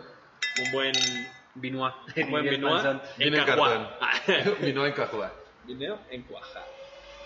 Pues bueno, brother. ¿Dónde estamos el día de hoy, Mondra? Dime, ¿dónde estamos Les en este comento, les presumo. mágico lugar? Les presumo que estamos en Hotel Casa Basalto, Restaurante Dolina, Avenida Camino Real de la Plata, número 206, Colonia Zona Palateada. Síganlos en su Instagram como Casa Basalto Hotel y arroba Dolina Restaurante. A ver, Este es un lugar que a mí te digo, me encanta, güey. La comida buenísima. Les voy a recomendar. Yo, mira, ustedes me conocen, yo soy de comer puras porquerías, ¿no? Por Sí, eso me enfermo tanto el pinche claro. Pero aquí es el único lugar donde he comido claras de huevos, así la llama, que están buenas. Buenísimo. Eran unas era un omelette de claras relleno de queso de cabra con una salsa de champiñones. No mames, güey. Suena buenísimo. rico, suena rico. Un tamal, güey, oaxaqueño en hoja- envuelto en hoja santa con una salsa de chapulines que estaba. Sácate al chile. Y un Eh, sándwich de manchego. ¿Conoces al chef de aquí? Eh, no, no tengo el, la- ¿Gusto? el gusto de conocerlo como tal, pero, Pero bueno, hemos, saludos. hemos convivido en algunos eventos. ¿Vale? Y, y también para eventos sé que no todavía no está como tan regulado eso de los eventos y todo eso, pero nosotros precisamente estamos en el salón de- del hotel de Casabazal. Efectivamente. Ahorita es donde estamos una vista impresionante. Chulada, ¿eh? bonita, Chulada. Y aparte, mira, eh, estábamos comentando, eh, por ejemplo, de por qué no venden hamburguesas. Eh, hamburguesas siempre van a vender, pero es el, el plus que tú le metes. Y siempre el plus va a ser la atención. Y aquí la atención está muy buena, la verdad nos están atendiendo muy bien. Gente cordial, amable, siempre a su disposición en el hotel. No sé cómo lo ligó las hamburguesas, pero Pero muy chido, ¿eh? Pero Le bien, salió gracias. bien, le Pero salió bien. ¡pah! le salió bien. Varita de pecho, ¿no? Lo que me refiero es que, por ejemplo, vendes. ah, eh, Ya hay varios que venden hamburguesas, ¿no? Pero ¿qué, ¿qué va a ser tu hamburguesa que yo voy a ir a comer allá, ¿no? ¿Qué, qué Ah, me das el plus? ¿Cuál es el plus de tus hamburguesas? Y siempre el plus es la buena atención. O sea, siempre vas a un lugar por la buena atención. Y aquí venden hamburguesas. ¿sí? No, Acá pero hacen un sándwich de queso manchego con espinacas y manzana que está, que te Suena- cagas en las Suena bragas. rico, suena sexy. Está bueno. Eh, en el corte pasado estuvimos hablando rápidamente, precisamente, de eh, los ingredientes principales de nuestra gastronomía mexicana. Y eh, les recuerdo, pues estamos al 14, mañana es comidita con la familia, para que ustedes le vayan apuntando ahí, le vayan, le vayan reseteando. Y nos faltó uno de los ingredientes principales, que Principales. es, ¿cuál es, amigo? que es la vainilla originaria de México. México, Veracruz, exactamente en Papantla, la vainilla de Papantla. ¿Por qué? Porque la vainilla de Papantla es, aunque no lo creas, bro, un producto 100% mexicano, uno México. ¿Has escuchado que la champaña tiene denominación de origen? Porque Sí. solo la champaña se puede hacer en champán Pues Sí. la vainilla de Papantla tiene denominación de origen y solo puede ser de Papantla. De papá. Efectivamente, ese tipo de vainilla. Para Sí, los que claro. no sepan, la vainilla en sí es el fruto de una orquídea. Es la única orquídea que da fruto. Las orquídeas, estas flores preciosas que vemos normalmente en esos paisajes hawaianos, pero Oh, tenemos sí, aquí sí, en. Veracruz. sí. Uh, Aquí en Veracruz. De hecho, vas pasando, o sea, de calles de Veracruz, bueno, para ir a Veracruz, a Veracruz, y ves eh, que venden vainilla, como aquí este, los chinicuiles, o no sé, cositas que te encuentras así en el, en el carro, allá ves pura vainilla que. Efectivamente, allá en Papantla, de allá del estado de Veracruz, de allá es la vainilla de Papantla, efectivamente, que es una Papantla. vainilla muy, muy rica, güey. Pero lamentablemente, como lo comentábamos con el cacao, pues la vainilla que más se comercializa ya no es la de México, ya es la que se produce en Madagascar, que se cultiva en Madagascar. O sea, la vainilla de México ya no es la más pedida en el mundo, ya es la de más. Cosa que pues, México muy mal. Sí, mal, claro, mal por ti, México. tienes Papantla, hermano. Tienes Papantla, bro. Y está Pero bien bueno. rico, yo me acuerdo de una vez que fui a Papantla, incluso ya remodelaron la entrada, está muy chido por si le quieren ir a dar el tour, obviamente con sus medidas sanitarias. Eh, me acuerdo que, que compramos un, un cuartito de, una cosita de nada, una ampolletita Extracto. de extracto de vainilla, muy chingón. la Ah, acabado. dato curioso, güey. Si ustedes compran helado de vainilla, si quieren saber si es helado auténtico, para empezar no es amarillo, tiene que ser blanco y tiene que pun- tener puntitos negros. ¿Por qué? Porque los puntitos son la semilla de la vaina. De la, del- del De la fruto, vaina, de la vaina, vaina, de de esa la vaina, vaina, de del fruto vaina, de la vainilla, ¿no? Entonces, para que un helado sea 100% de vainilla y no sea de extracto de vainilla, tiene que ser blanco y tener puntitos, ¿vale? La vainilla, güey, ya se comercializó a través del tiempo de América hacia África y hacia, y hacia Asia. Conocida anteriormente como Shant. Shanat. Shanat. Shanat, así se le conocía a la vainilla. La vainilla, ay, güey, la vainilla es una fruta que es hermafrodita, bro. ¿Cómo, O sea, cómo está es macho eso? y hembra. Es macho y hembra a la Es vez. macho y hembra a la vez. Las familias indígenas aún conservan estas tradiciones alrededor de la vainilla, como el cuidador del solar familiar. Es una porción de tierra donde se cultiva el consumo de la familia únicamente. Esta tradición eh, del cultivo de la vainilla es una tradición muy arraigada a México, ya que México es un país muy arraigado a este tema de la familia, ¿no? O sea, en México Sí, claro, la, la familia, familia es algo el es centro. importante. O sea, exactamente. Entonces la vainilla es algo que Diría, aún diría mi buen amigo Toreto por la familia. por la la familia, familia. exactamente. Hoy, el panadero con el pan. Toreto con el Mm. pa- Si alcanzan a escucharlo, estamos en el lugar exacto, en el lugar correcto. Exactamente. En la región Totona- de Totonacapan, en Veracruz, se popularizó la preparación de aguardiente de caña con vainas de vainilla. Mientras que en Papantla se le añadió la vainilla al ron y el brandy, bro. Y con eso termino de exponer el día de hoy, queridos compañeros, hermanos, familiares, profe. Este, sí, sacó un mi- 7, ¿eh? ¿Cómo cree? ¿Por qué, profe? Ah, pues muy chido, muy chido todo esto. Eh, ahí en casita también vayanle apuntando. Ese datito de la vainilla no me lo sabía, güey. Está muy chido, está muy vergas, güey. Que, que- qué bueno que estamos aclarando porque hay mucha confusión a veces de lo que se considera mexicano, de lo que se considera prehispánico, ¿no? Como estábamos mencionando, o sea, ¿qué se considera prehispánico? Pues en preparación no sabemos. Exactamente. Sí, no en sabemos. este en especies todo eso, pues podemos tener la noción de qué se daba en ese en ese entonces. Pero muchos dicen, "No, que el pozole de ahorita ya no es mexicano." Digo, lo mexicano yo creo que es la, la mezcla de todas estas este, culturas que ahorita vamos a ver que llegaron a este a impartirnos sus ingredientes, ¿no? O sea, Exactamente. hacer la mezcolanza Es, que es lo, es, lo mágico de la gastronomía mexicana, que no es solo México, es la mezcolanza de muchos, de muchas Mezcolanza. otras culturas. Sí, claro que sí. Antes, vamos a hablar eh, ahorita un poquito de eso. Antes de eso, quiero dar un pequeño anuncio porque eh, Multimedia Network está estrenando una app. Ah, ya está estrenando o sea, app. ya como tal nuestra plataforma ya tiene Ya una tiene una aplicación. O sea, que tengo ahorita que solo a está, descargarla. solo está para Android. Solo está para Android, pero así como tal, búsquenlo, Multimedia Network. Le- Les vamos a estar dejando el link en Morenos Eruditos en Facebook. Y eh, también un saludo a Carlitos Vallato que nos está escuchando, nos está monitoreando. Felicidades, amigo, hoy día del locutor. Y un saludo también a la Miros Flies. Nunca Beso, se nos. Un beso. Un saludo a la Miros Flies. Un beso nada más, ¿no? Un saludo a, Limpio. a Londra Castro que nos está escuchando. Un saludo también al pequeño Borrego que nos hizo ahí el comentario de que nos fuera muy bien. También que te vaya muy bien, amigo. Y a Héctor Salinas que nos dijo que eh, quería ser parte del programa en algún momento. Claro que sí, amigo. Claro Claro, que que sí. Estás más que Aquí bienvenido. tenemos un espacio, ¿no? Para ti. Claro que sí. Deja que nomás que se vea el Hooks. y ya podrás ingresar. No, ahorita, ahorita lo corremos. De hecho, Pero te, es te vamos a dar tu carta de complicadísimo entrar a Morenos Eruditos, tienes que pasar por varios procesos, varios filtros, entonces mira, ahí te lo dejo. Uno de ellos es decir pendejadas sin, sin sentir Sí, se rencor. entiende. Ya tienes, ya tienes un paso adelante. Y bueno, vámonos un poquito más hacia atrás de lo que es hoy. Vámonos a, a cuando el sol brillaba y Cuando Quetzalcoatl. Madonna era virgen. Cuando Madonna era virgen y John Ah, Travolta en en el piso piso daba vueltas. vueltas. No, todavía más atrás, güey, cuando Quetzalcoatl surcaba los cielos de nuestra bellísima Tenochtitlán. Y es que el emperador azteca Moctezuma Xoco- Xocoyotzin, eh, Moctezuma II, el regreso de Moctezuma, eh, fue quien recibió a los españoles, de entre ellos Cortés, en la antigua Tenochtitlán, Valle de México, el 8 de noviembre de 1519. Eh, es descrito como un gran señor de gustos varios, entre los que destacan las garnachitas. Uy, En aquel entonces era a base de pan de maíz, no como tortilla, era un pancito de maíz, con ingredientes tan deliciosos como los hongos, hierbas comestibles, quelites, es, espirulina, que está muy raro, eh, carnes como de guajolote, de pato, pescado, y frutas como mamey, pilla- piña y guanábana. Aquí voy a hacer un pequeño. La espirulina es como una tipo de lechuga. Ajá, una Vale, lechuga lechuga, chiquitita, más chiquitita. muy rica. Se cuenta que Moctezuma II, la venganza de Suma, comía alrededor de 25 platillos diferentes en cada comida. Todos ellos se mantenían en platos de barro sobre brasas de fuego para el deleite del emperador.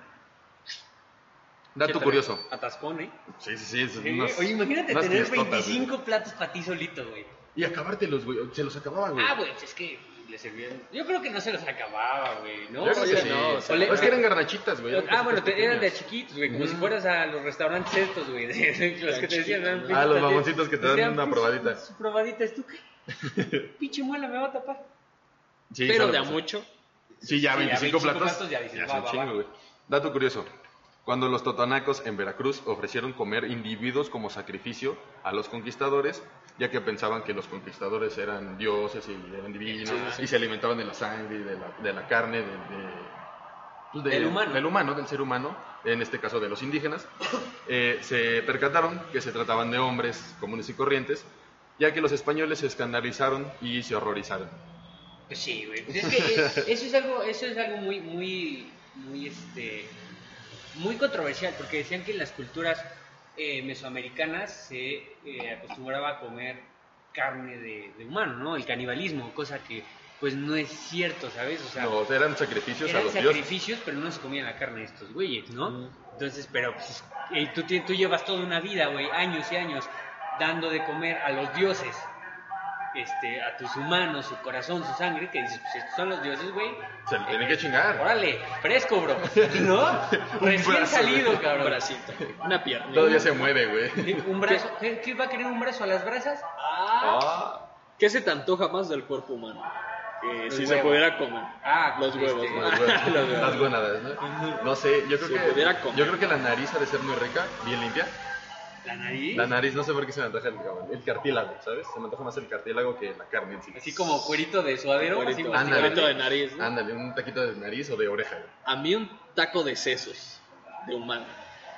Ya está muy cabrón. Ya está muy cabrón. Ah, está Yo, yo pero iba a decir mira, algo así como la, Lecter, güey. la pancita, güey, acá la pierna, unos filetitos de pierna, güey, algo así, pero tú sí, Sí, ya te sí, fuiste sí, ya, muy- perfecto. muy- Los ojos, güey. Eso a la cocina, cabrón. Un taco de ojo. Pero bueno, amigo, en ese tiempo Eh, sí se podía comer carne de humano. Ah, No, no se No, comía. no, no se comía la carne. Y estos güeyes tampoco se la comieron y así fue como se dieron cuenta ¿Que que, no estaban tratando con otros humanos. Entre los otros ingredientes típicos, además del ser humano, se encontraban los quelites, a lo que los españoles llamaran, llamarían borrajas por similitud a las hierbas comestibles como la castilla. Son muy, muy parecidos. Y el aguacate, al que llamaron palta, que se sigue deba- debatiendo Palta. ahí un poquito. Es aguacate, güey, ¿qué cuál falta? La palta. Ya ves que los españoles te cambian todo. Sí, sí, sí. Eh, los chapulines, que ellos nombraban como cerezas de la tierra, ese sí está muy chido. Sí. Eh, la espirulina, a la que se refieren como queso de algas, que ya les explicaron que era la espirulina. Es como un tipo de lechuga. Y las tunas, que ellos llamaban frutas de lluvias. Esto fue descrito en los libros de Cortés en su viaje al mercado de Tlatelolco, que sigue vigente el Ujú. mercado de Tlatelolco y es muy Es de los bueno. mercados más viejos que existen. Y no es muy diferente, ¿sabes? Eh, eh, lo- era igualito. Había puestos, vendían en un lado carne, vendían en un lado verduras, en otro Claro, insectos. todavía te dicen, ¿qué pasó, güero? ¿Va a querer este, que le llevamos su espirulina? Mm, Aunque, lamentablemente, el 13 de agosto de 1521, solo dos, dos años después, ah, a tan solo eh, dos años de la muerte de Suma II, Cuauhtémoc fue vencido por las fuerzas de Cortés a la caída de Tenochtitlán. Y con ello, los saqueos y la destrucción acabaron con casi toda la documentación de recetas, preparaciones y demás exquisiteces de la antigua civiliza- civilización.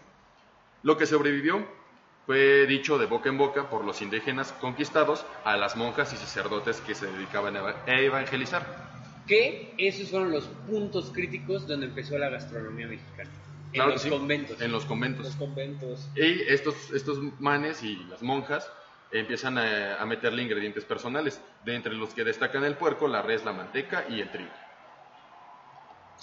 Eh, esto se expandió muchísimo en la gastronomía hasta que, eh, hasta que llegaron a algo que es prueba de ello, que son los tamales. Principalmente no llevaban carne, anteriormente en el, en el antiguo Tenochtitlán no llevaban carne, no llevaban manteca. Eran más como un pequeño panecillo, un gustito ahí con, con fruta si acaso. Y al agregarles estos ingredientes, no solo los hizo más ricos, sino que permitía que fuesen recalentados una y otra vez.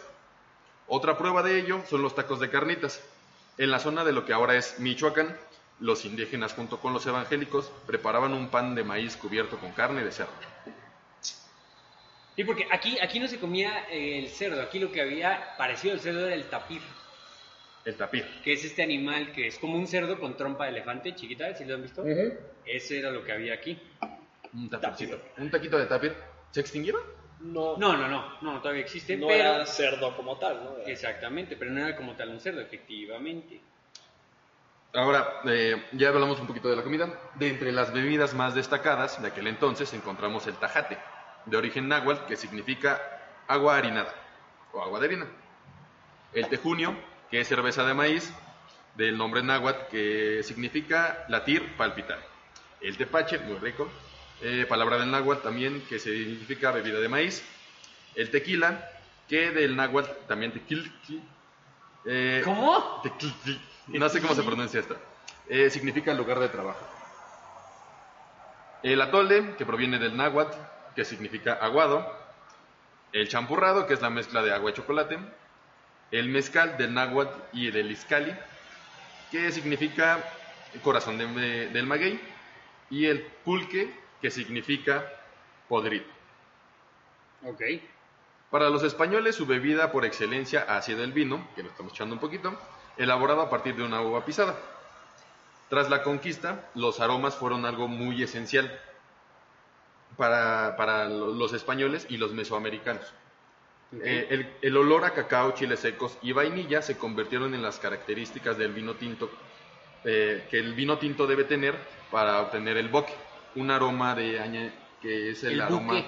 el buque, que es el aroma de añanej, añanej- cuando se añeja, Añejamiento, ¿no? que es un distintivo ¡Bravo! de calidad, que es un distintivo de calidad más alto eh, para el vino.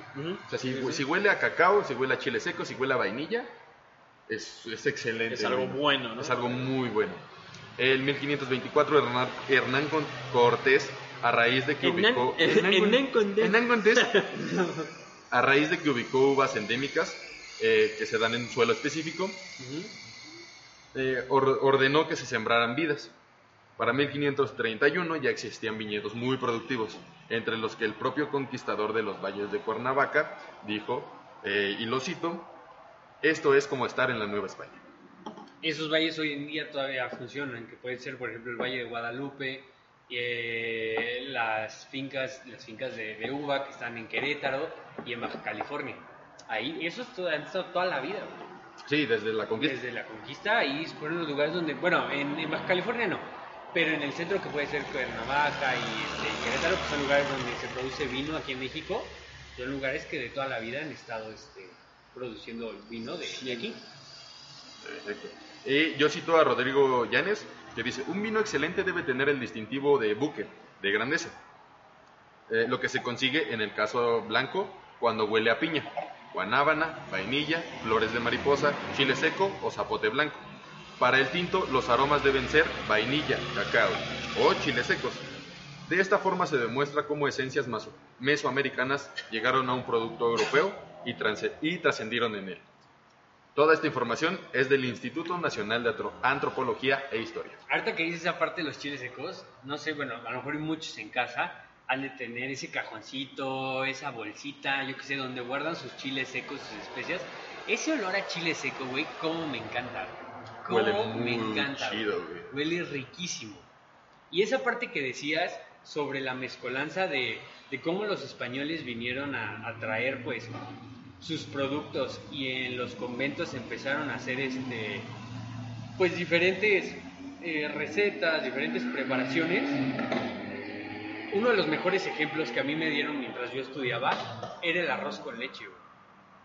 El arroz. El arroz con leche es, es, es un postre mexicano típico, típico, típico, güey. O sea, en México el arroz con leche es un postre típico que te hace tu Sí, abuelita a- o las algo así. fonditas que vas, ya ves que te dan tu Exactamente, bro, y Y ahí te va, leche. güey.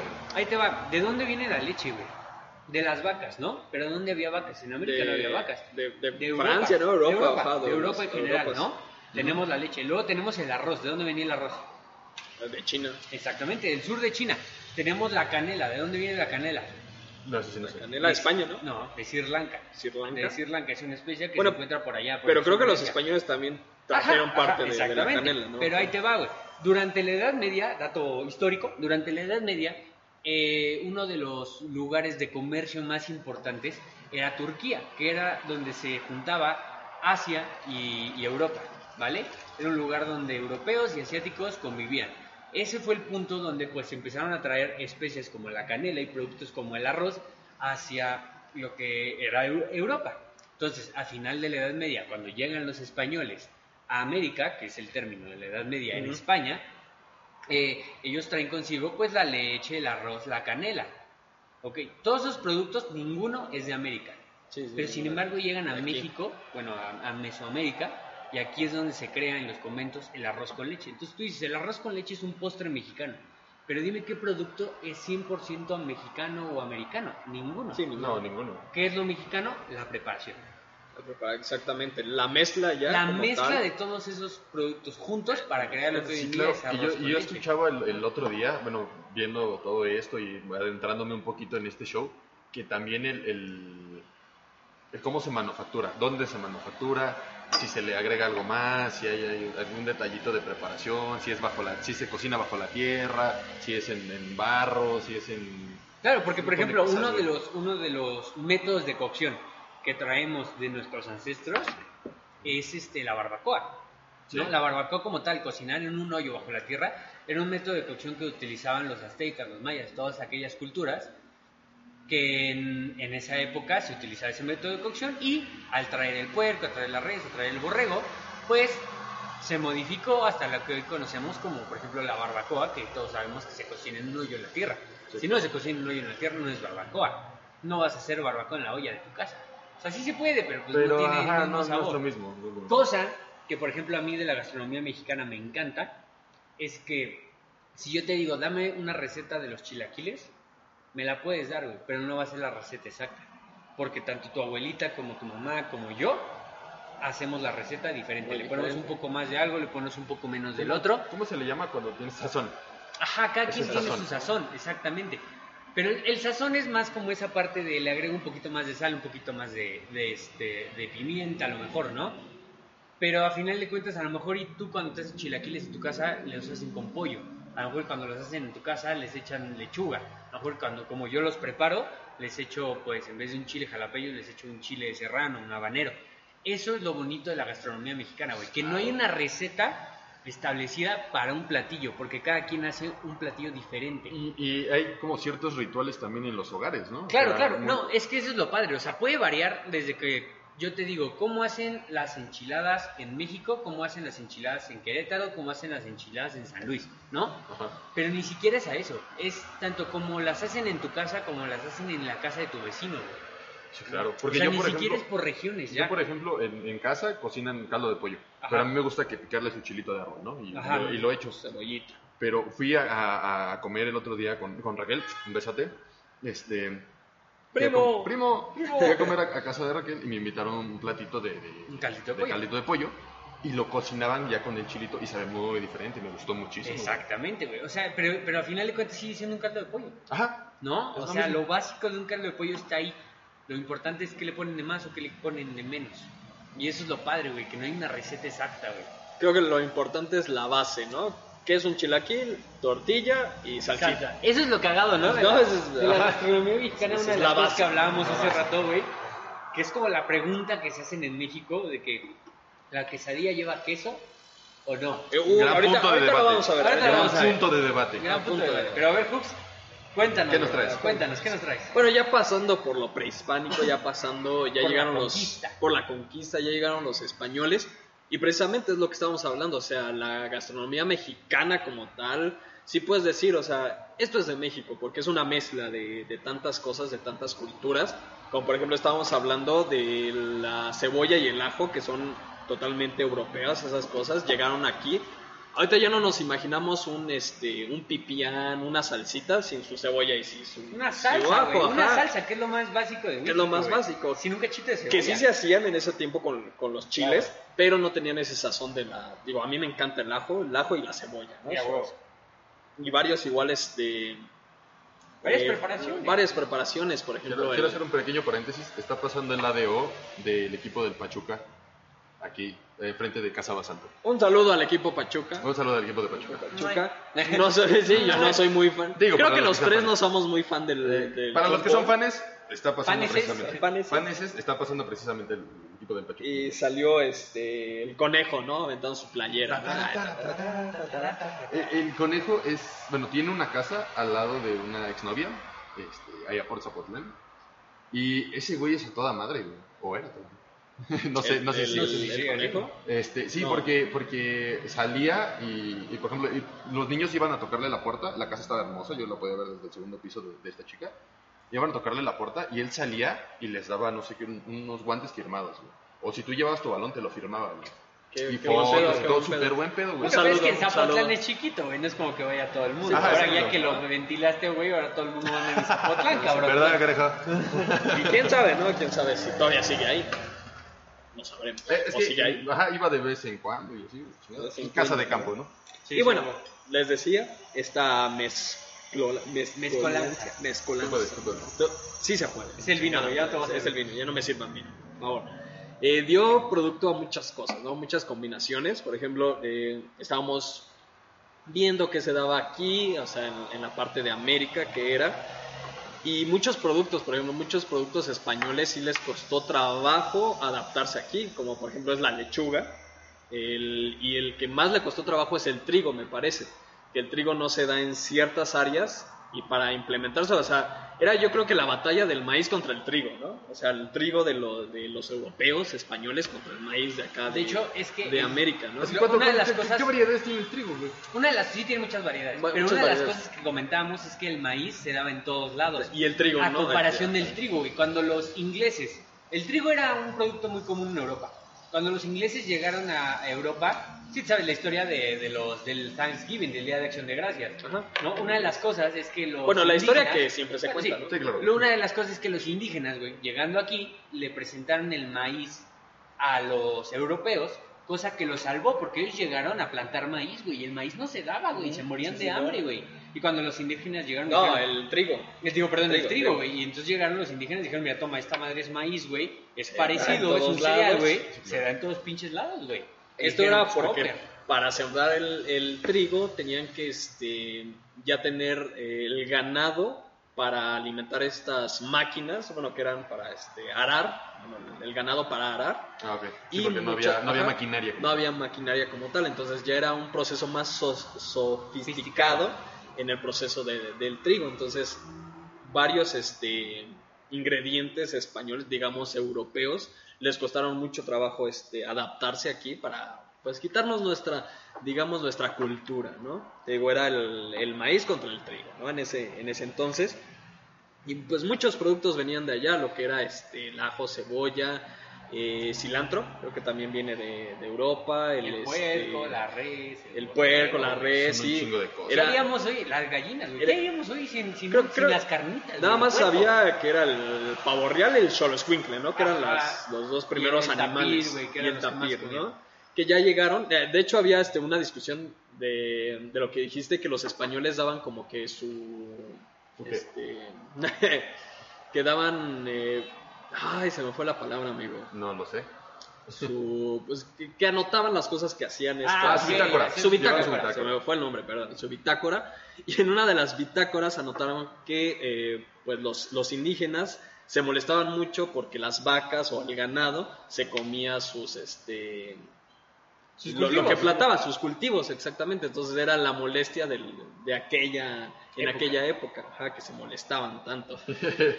Se, Deben comer croquetas. tardó tanto en adaptarse, pero bueno, eh, hablemos un poquito más de la independencia de México. Gracias a hacer un, un pequeño paréntesis. Dice Alondra, Alondra Castro, un saludote. Un saludote. Eh, confirmo Un que es súper buen pedo el Conejo Pérez. En Starbucks siempre nos dejaba propina y nos saludaba bien cool. Lo amo. Un saludo, Conejo Pérez. Déjame Un hacer un paréntesis aquí para que vean Paréntesis, una cosita, güey, que de repente, pues, o sea, sí nos dedicamos a esto y de repente pues, nos agarramos cansados y medio, medio madreados después de, este, de varios días que estamos preparando los, los shows. Estos dos mensos se andaban peleando hace rato. Sí, sí. Porque andaban diciendo, güey, que la revolución, bueno, más que nada este Yo- mono, yo que lo andaba dije. diciendo que la revolución fue primero que, este, que, Que la la independencia, güey. Y yo así de, neta, güey, o sea, ¿no te acuerdas De que sacaron chale, hasta ¿no? los billetes, güey, del centenario y bicentenario, güey, Bicentenario, bicentenario de, de la revolución y centenario de la independencia, güey? Hiciste que me revolviera mucho. Yo Sí, dije, güey. chingada, Sí. Perdón, estaba despertando, achis. estaba despertando y preguntas, no, pues qué parte me toca a mí y yo estaba tratando de confundirte ahí. Qué Pero bueno, qué bueno que Pero para los que no sepan, güey, 1910 revolución, 1810 independencia. independencia, 100 ¿no? añitos de diferencia. ¿no? Y en la independencia, pues ya, ya existía esta mezcla de, de las culturas. Y pues, ¿qué se comía? Pues ya teníamos la- las calabacitas que en, este, con rajitas, que ya teníamos que este, el puerco en una salsa con sus quelites, con sus. Este, esta rama que se utiliza mucho en salsa verde, ¿cómo se llama? Eh, los. Venga, tú puedes. Tú puedes. No, Una ayúdame. rama, güey. No, bueno, una, ¿Cilantro? una planta, ¿no? Una Cilantro, planta. güey. No, eran estos, que ¿Qué es verde. Güey, pues todos son verdes. Ay, ay, bueno. Ya había mucha, este, mucha mezcla de esto, pero lo interesante de aquí, que comían, o sea, aquí sí la comida sí se originaba por las, eh, por las sociedades, ¿no? Aquí se regía por este, los altos mandos, o sea, el... Y también por si era, por si era eh, eh, como un, un show de, del día a día, o algo, algo para la corona, o algo para rituales, porque todavía se seguían dando rituales. Exactamente, mira, fíjate, el México virreinal era una mezcla de tres mundos gastronómicos, la cocina de los palacios, la conventual y la popular. Los miembros de la corona disfrutaban de platillos con sabor europeo, venían más, este, más de allá de Europa, y en las cocinas, eh, en los conventos se experimentaban con nuevos sabores, lo que estábamos hablando hace rato. En los conventos era eh, las monjas de aquellos tiempos se emocionaban mucho porque bueno a ellas les tocaba el trabajo de la cocina y se, se emocionaban mucho de los nuevos ingredientes que Claro, llegaban aquí a que México. llegaban y que tenían aquí, ¿no? Llegaban a experimentar, shalala, que ah, llegó este proveedores de China, llegaban proveedores de varios lados que ya se empezaban a abrir las Pues puertas es que al mundo imagínate ser exterior. alguien amante de la cocina y de repente llegar aquí y decir, güey, tienes toda esta variedad de productos nuevos, ¿no? Güey. Sí. Y ahora mezclarlos con los productos que vienen de otros lados, ¿no? De Exactamente. Europa y Asia. Y mientras el pueblo se basaba su alimentación en tres piezas claves de la comida prehispánica, chile, maíz y frijol. Claro. Como siempre lo hemos este, pues visto aquí, ah, aquí, ¿no? Y en nuestras en casas, nuestras güey, familias. porque todos hemos comido comida prehispánica, todos nuestros, nuestros sopecitos, Sí, sopecitos. que nada más es masa con frijol, más, sí, güey, masa con frijol, güey. ¿No? frijol. Unas tortillas con frijol. Dice, menú independentista. Durante el movimiento armado, quienes participaban en la guerra comían lo que encontraban en el camino y algunas mujeres acompañantes eran las cocineras del, er- del ejército insurgente. Los presos eh, se alimentaban con este menú, chocolate con pan por las mañanas, arroz de olla a mediodía y como cena el temole, que era asado de carnero y qué más, frijolitos. Ya Güey, o sabemos sea- que todo se acompaña con frijolitos. güey, pero ¿no? pues la neta es que si tú lo dices para los prisioneros, güey, no está mal, cabrón. está mal, O sea, o sea- yo un pan con chocolate, güey, yo soy feliz. Arrocito, sí. Con, arrocito y frijoles con carne de ternera, güey, pero está con permiso, güey, sin pedos, ¿eh? Entonces se dividían en estas clases sociales, por Sí, decirlo, en ese tiempo se dividían. Pero donde encontré más eh, la... Ah, aquí viene la historia, la, la historia de los chiles en hogada. De hecho salió de un convento, salió de, las monjas que- Claro. que, experimentaran. El primer chile en hogada, por así decirlo, o era este... Ahí les voy a dar el, el dato en Morenos Eruditos de cómo le decían en chi- chile de temporada, creo que le dicen en Puebla. Entonces, era este eh, este aspecto de, de la, de la mezcla de dos culturas, que era, que era el chile, era el chilote, ¿cómo se llama ese chile largo? Que era este, Chilancho, no, chile, guajillo, pasilla, chilote, chi- chilorio. chilorio, El chi- chile se me antoja, ¿no? Bueno, era un ¿Chile chile, ancho? era un chile largo, un chile largo que se da nada más en el centro de, de aquí ¿Chile de poblano? México. No, era, era otro chile largo que se mezcló o hizo este, una, una fusión con el famoso eh, pimiento morrón o el chile morrón, Ajá. que se mezcló de por sí el chile, o sea, el chile poblano no existía, o sea, nunca existió, que fue una mezcla de este chile con el pimiento morrón. Ok. ¿no? Entonces, eh, se llevaron este chile, lo mezclaron con el, el, este pimiento morrón y lo volvieron a traer aquí a, este, a México. ¿Qué es lo importante aquí? Pues el, que, que este chile era más, más ancho, más pequeño y le podía caber más cosas Tenía, adentro. pues, tenía más espacio para el relleno. Tenía más espacio para el relleno, así que ya empezaron Le a... cabía, ¿no? Ajá, ya con el cerdo aquí ya en este, ya en América, pues ya le empezaban que meter que carne molida, que todo lo que conocemos ahorita como pues, un chile en nogada, ¿no? Claro. Y fue en una cena, creo que de Iturbide, no recuerdo qué, cuando dieron su primer chile en nogada, que ya después Bueno, lo que se, decoraron. dio, que se dio a conocer el chile en nogada, ¿no? Porque para Ajá, empezar la invención fue en el- uno de los conventos de Santa Mónica en Puebla, pero que se presentó por primera vez Sí, a digo, un como platillo tal- como la realeza, güey, ¿no? Porque como decías, la realeza Ajá. Comía- platillos de, de Europa, ¿no? Estaba acostumbrado a los Platillos de de Europa, y que se dio un Entonces, platillo que como tal, el, mexicano. el chile poblano no existía, si fue una, un injerto del pimiento morrón con otro chile que se los, les voy a pasar el dato al rato en Morenos Eruditos, ahí en la página, síganos. Sí. Y bueno, así salió pues, El chile en nogada. Pero donde salió más dato, donde yo creo que dio un boom eh, la gastronomía mexicana, igual fue en épocas del porfiriato, en Porfirio Díaz, ¿no? Ok. donde eh, Con él el metió coronel.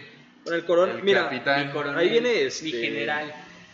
Ahí viene la parte en donde ¿qué fue Porfirio Díaz? ¿Un beneficio para el país o fue un dictador como tal? Yo estaba Hitler, viendo, ¿no? yo estaba viendo un, un programa de, que dirigió Fernando Tapia hace un- unos ayeres.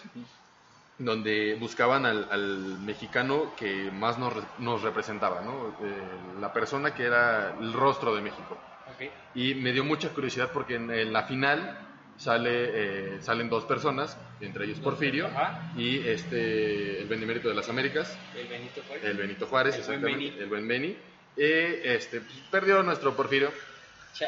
pero pues esto va hasta la final porque realmente nos representa, güey. nos Es que representa. Porfirio. Díaz, yo creo que ah, yo creo que fue un beneficio para México porque hizo muchas cosas buenas para México. Que haya estado tanto tiempo en el poder, pues igual y lo ven mal por el por el tipo de gobierno que se lleva hoy en día en México, que es de que pues solo seis años. Y yo estaba en contra de eso, te voy a decir por qué, güey. Seis años para cambiar el país es muy poco tiempo. Entonces Porfirio Díaz yo creo que fue un beneficio para el país. Que haya estado tanto tiempo, pues obviamente da, Digo- da puerta a que se vean cosas malas, ¿no? Digo, tuvo sus este sus contras, que Sí, fue claro. este la- el aumento de las horas laborales, que fue el aumento de la pobreza, igual aquí en México, o sea, hubo mucho mucho clasismo en ese tiempo, Sí, o sea, claro. eran los güeyes que ganaban bien y los el este El- la prole. la prole, exactamente, la de hecho prole, de ahí ¿no? viene el término, ¿no? La Yo prole. creo que ayudó- Por eso salió ahí la este, Sí, claro. pues, este la movimiento. negatividad hacia él. Pero yo creo que ayudó a México a, No. a llegar a, un- a otro nivel de, de- de evolución dentro de la sociedad. Sí, claro que ya en el No, periodo claro. revolucionario tuvo que salir corriendo, ¿no? Sí, Claro. y de ahí, de ahí de hecho se desprendió la revolución precisamente por eso, por la pobreza, salieron este Zapata, Ujú. Sí, no, no soy muy bueno en historia, pero pues, por eso salieron este, este movimiento Estos revolucionario, ¿no? claro. estos personajes. Sin duda, eh, Porfirio era muy amante, mi amigo Porfirio era muy amante de la cultura francesa, ¿no? Sí, claro. Entonces se trajo millones de cosas acá, cultura francesa, es cuando la cultura francesa inició aquí en México.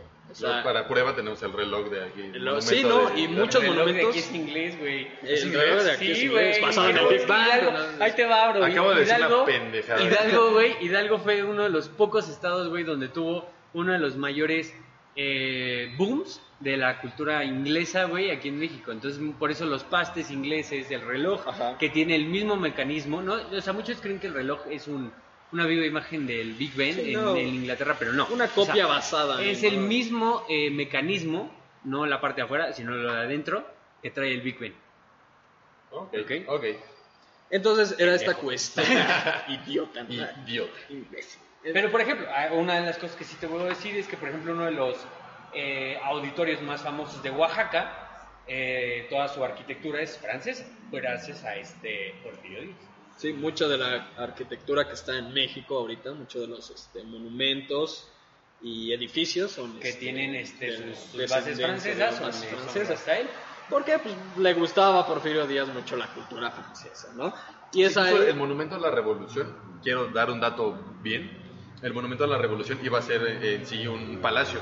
Iba a ser el Palacio Municipal.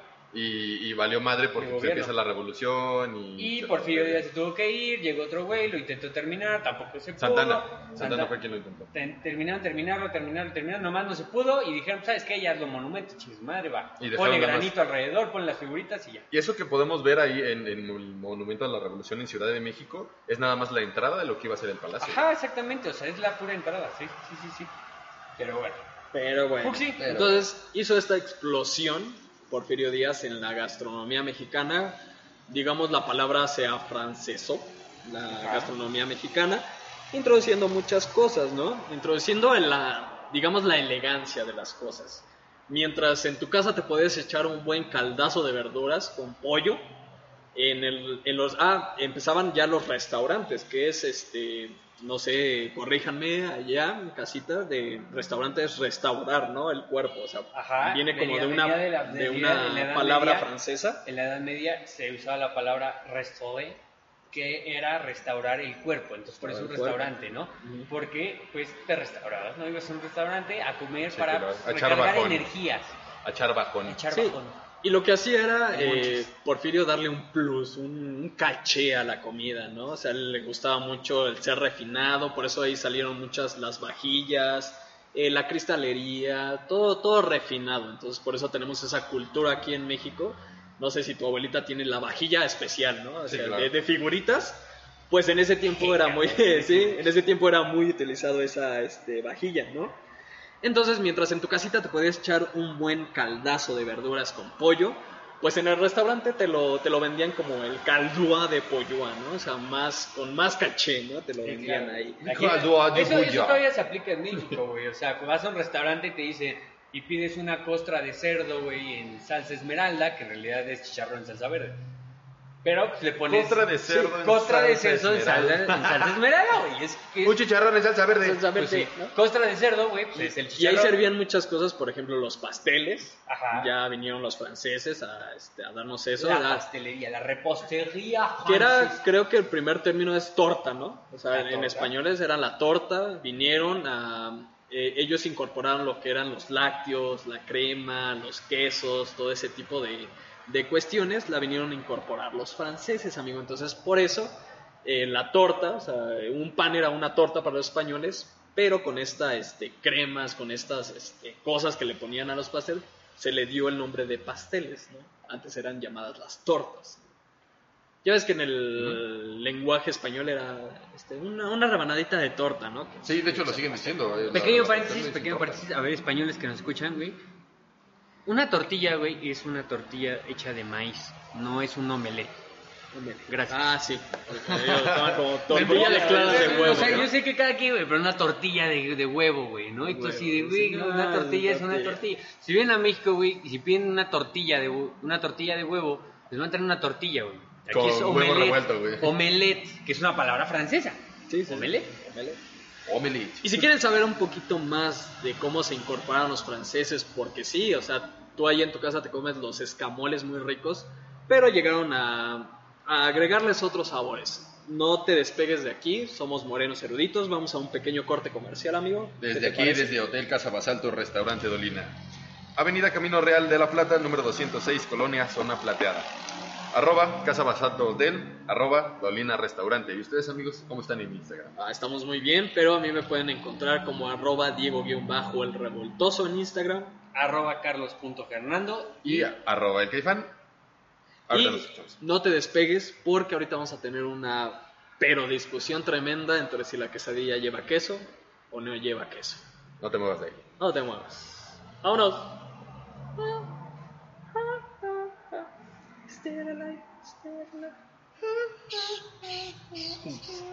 Me encanta cómo la canta el cerdito de Chicken Little. Ah, sí. Y voy al baño.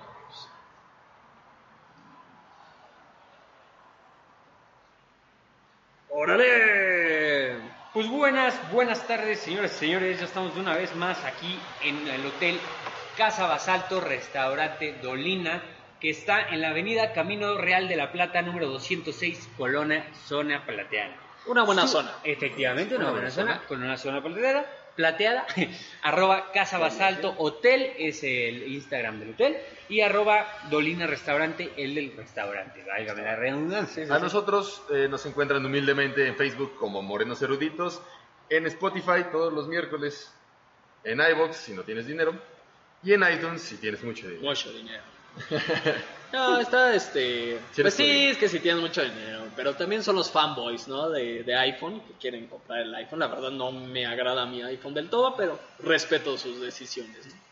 Claro que sí, hay que ser, hay que ser inclusivos. Sí, la neta es que está, está bien que cada quien que se vea la chingada de iPhone, este, compre lo que quiera. ¿Patrocinantes? Estaría bien verga un patrocinio de iPhone. De iPhone, imagínate. Estaría bien verga. Pero eh, antes del corte estábamos mencionando, mencionamos en el primer corte un poquito de, de- de- estamos hablando precisamente de gastronomía mexicana, hablamos un poquito de, de los de los ingredientes principales, la base de todo esto, la base, la- los pilares que sostienen a, a- a todas las familias reunidas el 15 de septiembre. Pásensela muy bonito si nos están escuchando el miércoles. Espero que se la hayan pasado muy bonito. Si no, pásensela muy bonito el día de mañana. El día de mañana, efectivamente, bro. Y Pero- el, el segundo corte, estuvimos hablando de, de, eh, cómo estuvo la mezcolanza. Llegaron los españoles, conquista, que, que- que Y se cómo mezcló. hubo esa mezcolanza de, de gastronomía e ingredientes aquí en México. Sí, no solamente los españoles, franceses, que también estamos comentando. También y de también como chinos. Ah, bueno, o pero sea, te puedes meter un chorro, ¿no? ¿no? Alemanes, por ejemplo, la cerveza alemana, digo, la cerveza mexicana tiene una historia muy grande con alemanes que vinieron a poner aquí sus sus este sus destiladoras para hacer este cerveza. Sí, que ya se hacían más, eh, de una forma más, eh, digamos, más mejor. Más para- mejor. para los Industrializada, prietos, industrializada. industrializada. que ya se podía que este que pues que, que guardar, que ya se podía hacer varia- de varias formas, entonces pues pues Pues sí, así fue. Pero vámonos con lo que nos truje, bro. De, de lleno. De de lleno. lleno. Ah, les recuerdo que Multimedia Network está estrenando su app.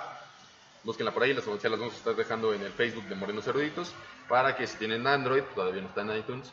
eh, Puedan descargarla, descargarla y ahí escuchen. no sea más fácil que nos escuche. Claro que sí. ¿no? Si no, eh, les recordamos multimedianetwork.radiostream321.com. En cualquier Muy buscador. bien, muy bien. y ya no es este MN Radio. No, no, no, lo no, voy a no, decir. lo ya, voy a decir. me lo había aprendido, pero, Pero, bueno. Pero bueno. ¿Qué, qué sigue? Ahora sí, a ver, dinos, Ah, ¿qué sigue? Mira. El debate. Ya está, antes del debate, o sea, Ah, eh, para cerrar nada más este, este siglo de, de- de los franceses, que se afranzó el- la gastronomía mexicana, Francia. se afranzó, Francesó. afrancesó, afrancesó. se afrancesó, Se francesía. se afrancesó, este, pues introdujo muchas cosas. También una de ellas se fue el, este, el cambio, o sea, a- hubo mucho crecimiento en las cafeterías, que antes este, se daba mucho en las cafeterías, que no se podían ingresar mujeres a las cafeterías, solamente hombres. Hay un, un Ah, dato no curioso. no la Ah, sabía. no podían ingresar mujeres, solamente hombres.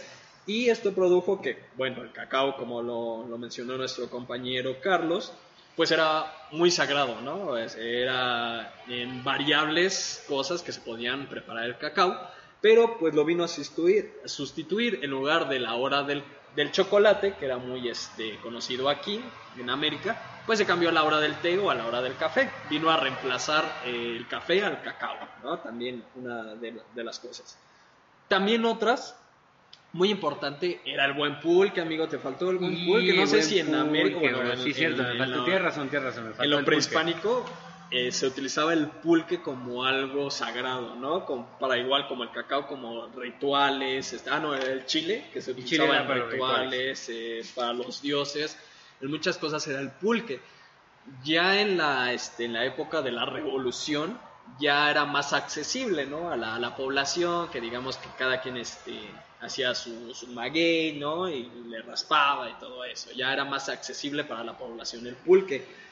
Pero el pulque, amigo, fue eh, un impacto en nuestra sociedad. Hasta el momento el pulque ha sido eh, una de las mejores cosas. Digo, arriba el pulque, como chingados, no, arriba... Sí me gusta la cerveza, sí me gusta el tequila, pero el pulque a poco no. Ah, no, el pulque es riquísimo. Siempre es El bueno un pulque-. Hay, hay mucha gente que dice, es que el pulque sabe feo, es que el pulque está muy baboso. Si no te gusta, no lo consumas. Esa es, mi, esa es mi única recomendación. Pero si te gusta, ¿no? no En- tengas pena. En tiempos de escasez de agua utilizaban el pulque. Hasta en escasez de alimentos, chúpate esa este, nutrición. Era un suplemento alimenticio el pulque. Es que el pulque tiene muchas, Sí, muchas, este, propiedades. muchas propiedades, güey. Sí, mira, ahí te va. El pulque es una bebida fermentada que cuenta con gran protagonismo en la historia de México, gracias a que se ocupaba solamente en los rituales sagrados de los pueblos eh, mesoamericanos o para las madres que se encontraban amamantando y a los ancianos. Y así fue como ganó el nombre de bebida de los dioses. O sea, el bro. pulque se le daba a las mujeres que estaban amamantando. Amamantando. Eh, chúpate ese sistema de salud. Sí, estaba- No, sí, sí, sí. Pese a ello, el pulque se vio azopo, eh. más, se vio más accesible después de la conquista española, como, como, como les decía, y fue cuando los pobladores de bajos recursos pudieron beberlo con más este, regularidad. ¿verdad? Para comenzar, eh, debes de saber que esta bebida mexicana aporta carbohidratos, minerales, fibra y proteína. Chúpate esa, ¿no? Chúpate esa, este, comida vegana. Puro pulquito, mira, es más. Órale. Para destruir este, mi carne, si te quieres ser un vegano, puro pulquito. Puro pulquito. Un curadito, Un mira. ya. curadito. Si te falta azúcar, pues un curadito de fresa. Mira, un vaso de curado contiene aproximadamente 330 calorías y un, un 4% de alcohol, ahí más Ajá. o menos, ¿no? El pulque com- como producto medicinal, ¿no? La Universidad Autónoma del Estado de México, eh, yo estoy, la amo, pero la odio porque no, no me recibió, ¿no? La buena UNAM, ¿no? Menciona que el pulque contiene microorganismos con gran potencial probiótico que participan en el balance y desarrollo microbiano intestinal. Asimismo, a esta comunidad de organismos vivos y compuestos que guarda esta bebida se les conoce como bioterapéuticos, bio- bioprotectores o bioprofilácticos. por lo cual previene infecciones entéricas y gastro- gastrointestinales y muy maravilloso Pero te voy a decir una cosa, que uno como mexicano, güey, todas las madres que traga allá en la calle, güey, ya tienes un buen pinche cóctel de bacterias en la Sí, panza. sí, sí, que la neta es que te, te echan la mano, güey, ayuda a que no te enfermas. ¿No? Con tanta porquería que comemos, sería normal que nos enfermáramos. Sí, sí, ¿No? en efecto, en efecto. tacos de dos pesos afuera de la UNAM, oye. Y vamos a saltarnos, digo, en- eso fue en la época de este, del porfiriato, todo, todas estas cos- cuestiones. También las adelitas impactaron mucho en esta, en esta época. Mi mujer. Las Adelitas, ¿cómo se le dio este nombre a las Adelitas? Las Adelitas eran eh, simpatizantes mujeres del movimiento este, revolucionario, ¿no? Eso se le daba por, pues, Adelita, la, la principal, que era, pues ahí su, este, su quelite de, del buen Porfirio, ¿no? Y no manches. Así es. Pero esta, lo- Sí, la gran hazaña, fíjate, en mi investigación me topé, o sea, investigué, ¿no? Y las Adelitas en, este, en el Porfiriato sumergió. Me, me salió muchas este, cuestiones feministas, ¿no? Que si en las Adelitas no fuera el, el- el, este, la revolución, ¿no? Gracias a ellas se hicieron la revolución y era porque estas eh, se iban con, con los soldados mexicanos, o sea, con los, este, los que... Los revolucionarios. los revolucionarios. Ellas se iban en el, en el ferrocarril y ellos este, preparaban la comida de, pues, de- del ejército en, en Claro. aquel entonces. ¿Cómo preparaban estas cosas? Pues con lo que encontraban. Ahora sí, prácticamente su alimentación se basaba en dos cosas, que era la, la alimentación que, lo, que encontraban de las hierbas, las frutas y todo lo que se iban encontrando, Y frijoles. y frijoles, y las cosas que robaban de, de las personas ricas, o sea, el ganado que se robaban. En ese tiempo... Ah, la ajá. Y las adelitas se encargaban de robarlo. No, se encargaban de cocinar, Sí, güey. Ah, se encargaban de cocinarlo. Los hombres, eh, esta era este, la, como que la frase, ¿no? Róbale el rico, y, pero no le robes al pobre, ¿no? O sea, De Robin Hood. de a Robin Hood, De a o sea, Robin Hood. está bien que le robes al rico, pero pues, para dárselo a los pobres, ¿no? Entonces por eso se robaban y es por eso que ahí salían muchas, este, muchas preparaciones que de maíz, o sea, era- su preparación en ese tiempo era de maíz, chiles secos y lo que se encontraban de ganado, o sea, era su preparación. Que hoy lo que conocemos, que era cualquier este, corte de un animal, que en salsa verde, en salsa roja, que con sus quelites, Que, con el pipián, que el con pipián y todo eso. En ese tiempo se preparaba mucho de eso. Pero bueno, eso era en, eh, en eso.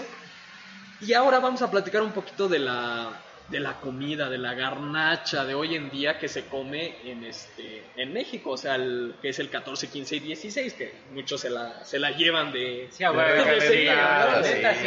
recalentadas, güey. a la No. pena. Pero vamos a hablar El algo... pre, el día y el recalentado. el recalentado, Ah, exactamente. Y en este momento estamos en el pre. En ¿Qué, qué- qué es el pozole? ¿Qué es este? Los, chiles en pambazos, nogada, los pambazos, las chalupas. Las carnitas. Y algo, algo emblemático de, de México, pues es la famosa quesadilla. Que ya vamos a hablar de la famosa quesadilla. Y mira, hay dos posiciones, ¿no? Que es si lleva queso o no lleva queso. La famosa polémica de la quesadilla. ¿Tú qué dices?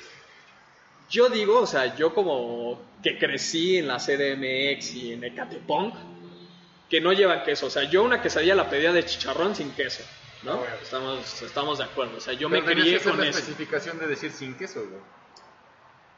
Fíjate que no, porque yo, bueno, depende en qué puestecito estabas. Yo en unos puestos sí la pedía una quesadilla de chicharrón y me daban la quesadilla de puro chicharrón. O sea, en unos puestos sí le tenías que especificar que con queso y en otros te O la daban queso. con queso. Ajá, o en otros ya no le tenías que especificar y te la daban nada más con queso, ¿no? Pero me bueno, ¿no? un, este, un gringo hablando de usos correctos de las palabras mexicanas. En efecto, amigo, un gringo.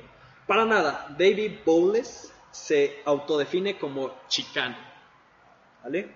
Vivió en México durante algún tiempo y habla fluidamente español y es incluso estudioso del náhuatl. Su pasión por el lenguaje lo llevó a hacer una de las serie de hilos en Twitter, Twitter En Twitter. Twitter. para explicar el origen de nuestros vocablos. Aunque al principio rastreó la historia de palabras de raíz Mexican Explainer, fue creciendo para abarcar términos muy comunes como gringo o pendejo, ¿no? Prácticamente un gringo hablando de cosas, de palabras mexicanas, ¿no? Básicamente. de- de que lo voy a hablar. Entonces mi posición es que, que no, no lleva queso. ¿Y tú, ¿Ah? Mondragón?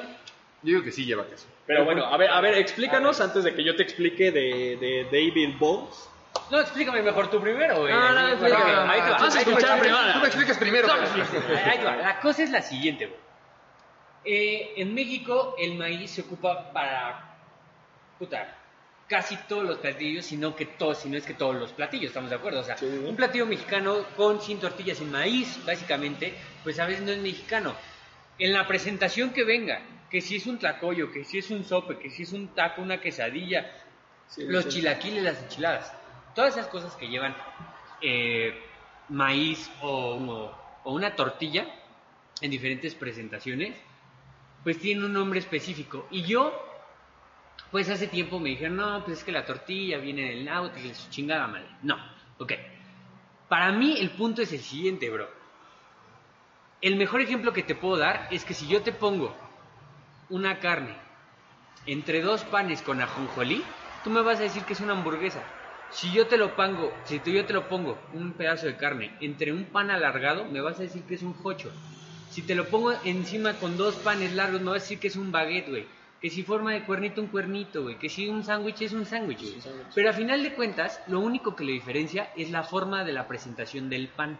¿Estamos es. de acuerdo? Sí, sí. Sí, claro. Porque si yo te pongo, güey, este, una carne de hamburguesa, güey, ¿no? En medio de dos sándwiches me vas a decir que es un sándwich, güey. Porque un sándwich lo puedes hacer hasta de milanesa. ¿Estás de acuerdo? Una torta puede ser de lo que sea. Entonces, Es el mismo relleno, exactamente, diferente pan, lo que- Exactamente, lo que define lo que es ese, ese pan, ¿no? Sí, claro.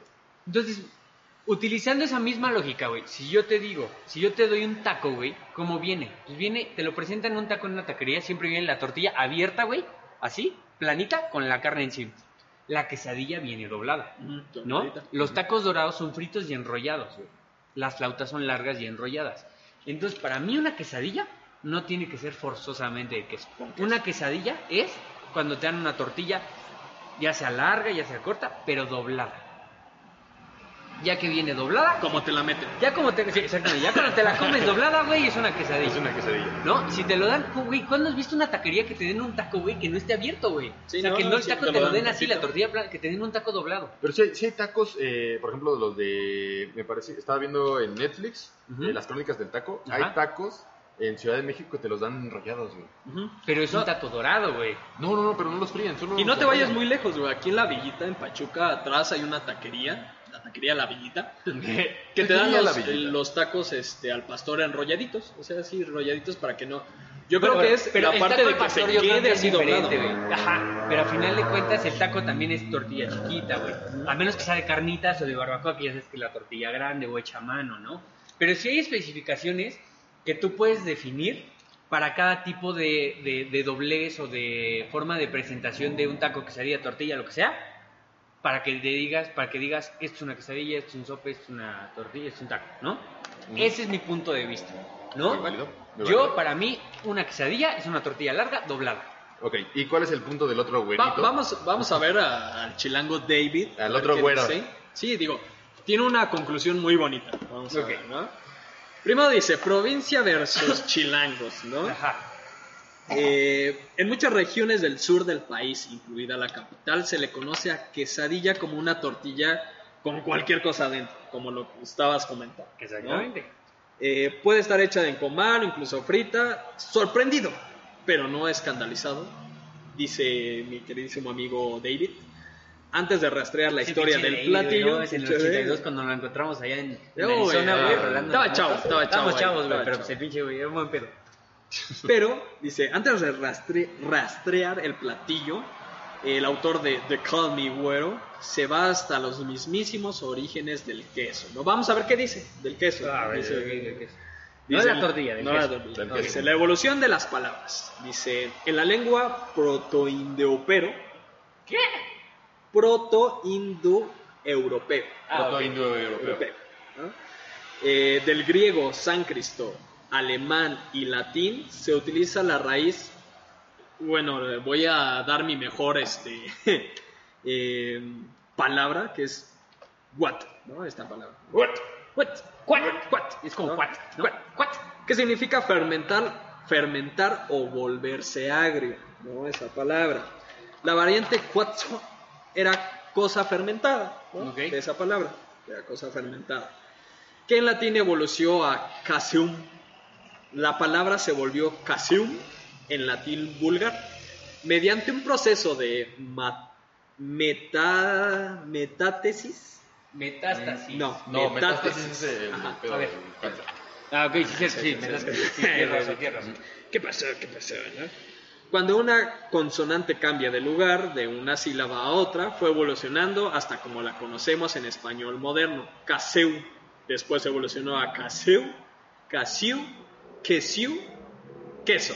Como, Chúpate esa como- La RAE, Lo mismo sucedió para otras eh, lenguas romanenses como el portugués quejiu, en el gallego como quexiu, Los gallegos no valen. eh, Los gallegos no, no valen. Incluso otras lenguas europeas como el irlandés, caes, ¿no?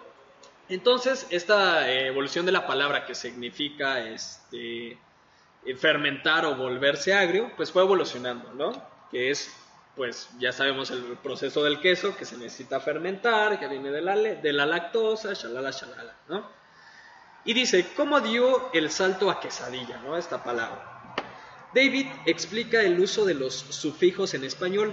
Primero está ada, que crea sustantivos para referirse algo contiene o está relleno de X cosa, ¿no? Es Donde el la, hada. ah, el, el- el hada. Donde X cosa es la raíz de esta misma palabra. Tal es el caso de canasta a canastada, cuchada a cucharada, ¿no? De limón a limonada. Perrea, perreada, ¿no? perrear, perreada, ¿no? Putear, puteada. puteada, ¿no? Ay, Putear, puteada. ¿no? Así se obtuvo la palabra quesada, ¿no? Que significa algo relleno o hecho con queso. Puta, güey. Ahora ¿Vale? cada vez que veo a alguien que se apellide quesada, le voy a decir, está cabrón?" rellenito, ¿no? Ok, entonces ya vimos la evolución de esta palabra que significa este, algo agrio o fermentado. Ok. Agrégale la, el, el, es- este, prefijo ada y tienes pues quesada, ¿no? Que significa algo, algo relleno o hecho con queso. Por otra parte, illa es un diminutivo, así que quesadilla es una cosa chiquita hecha o rellena con queso. Entonces la quesadilla sí lleva queso, ganó el interior del país, no lo sabremos. Ah, no. Pero, ¿y las quesadillas mexicanas? Ahí entra nuestra discusión como... La pescadilla. Ah, exacto, es lo que estamos platicando. ¿Y la pescadilla dónde chingados entra, no? Dice... En el libro Cocinero Mexicano también hay una evidencia de unas quesadillas sin queso. Con la masa sin cernir se forman tortillas y después de echarles en medio chicharrón, sal, epazote, epazote picado y pedacitos de chile, se doblan y se fríen. Dice la obra publicada en 1831. Eso es como un taco placero. como un taco placero, pero bueno, resulta una quesadilla que tú le puedes meter cualquier cosa mientras sea dobladita, ¿no? Entonces la quesadilla te entra dobladita. También se explican que se pueden rellenar de sesos, flor de calabaza y otros ingredientes. Esta es la forma en la que se hacen hoy en día las quesadillas en la Ciudad de México, por eso es que viene ahí eh, los chilangos contra los de provincia, que en Ciudad de México, pues para nosotros es una tortilla con algo adentro que se le nombra que está doblada, ¿no? Que Claro. ya nos explicó aquí Charlie, depende del doblamiento que tú le des a esta Doblamiento. El doblez. el Doblez. doblez que le des a esta este platillo pues, va a tomar el nombre, ¿no? Claro. Y bueno, eh, los significados y los hablantes, dice mi buen David. La documentación que ofrece el escritor chicano sostiene que, pase a la raíz que pueda tener ciertas palabras, su evolución va cambiando de acuerdo a los usos que se hacen los hablantes de la lengua, como te mencionaba. o sea, que en cada región se le dice diferente, ¿no? Claro, claro. Viene ahí la, el, el dilema, ¿no? De esta manera no podemos hablar de un significado único y totalizador para el término quesadilla, sino de procesos de sentido que varían de acuerdo a contextos y procesos cambiantes. Así, según las regiones y al tiempo, quesadilla puede ser un pastel de queso, un postre, una tortilla con queso, una garnacha de masa frita rellena de cualquier cosa. Lo importante es saber y respetar el contexto donde nos movemos. Con esta investigación, David, mi buen amigo David, nos invita a vivir y dejar vivir según nuestras propias marcas lingüísticas. Muy bien. David, va a partir que- tu madre, güey. No, ¿por qué, amigo? Dice, ok, si eres un chilango, llámale quesadilla algo que no tenga queso. Si eres de provincia, llámale quesadilla algo que tenga queso, ya te lo demostré. Si le quieres llamar como se te dé la regalada gana, vive y deja vivir. ¿no? No, está bien, está bien, ¿no? Te digo que tiene una conclusión muy bonita el buen, el buen David. Pinche David. Sí, y, ¿Y ustedes allí en casita qué piensan? ¿Qué opinan? ¿Qué, qué, qué cosas pueden sacar de, de esto? Y a mí me dejaste pensando muy cabrón si es Sí, quesadilla, sí. si no es quesadilla. Porque al final de cuentas no tenemos un no tenemos un parámetro. Así como no tenemos un parámetro para lo que para lo que es la cocina mexicana, que es increíblemente enorme, eh, que, que también da, da muchísimo para otro programa. eh, no podemos determinar si una quesadilla es o no es, eh, dependiendo de la región. O sea, no podemos, Sí, no sí. podemos globalizarlo, ¿no? Tan- tanto como los españoles le dicen palta, como nosotros le decimos aguacate. Es como- aguacate, güey. Como, como le dicen guajolote, como le dicen pavo, como le dicen como quieras. Ahorita que me están escuchando mi, mi jefe, este, también en Estados Unidos, güey. Un saludote. Un saludo. En Estados Unidos, güey, no le dicen guajolote, güey, le dicen guajalote. guajalote. No, es que es una mamada, güey. Porque hace que- ahí te va la historia, güey. Estaban este, mis jefes y mi, bueno, mi jefe y, este, y mi abuelita estaban en Aspen y pues era el Día de Acción de Gracias, creo, ¿no? Y pues, se, se, se, se consume allá, muy típico el pavo, ¿no? Pero pues acá nosotros lo conocemos como guajolote, ¿no? Sí, claro.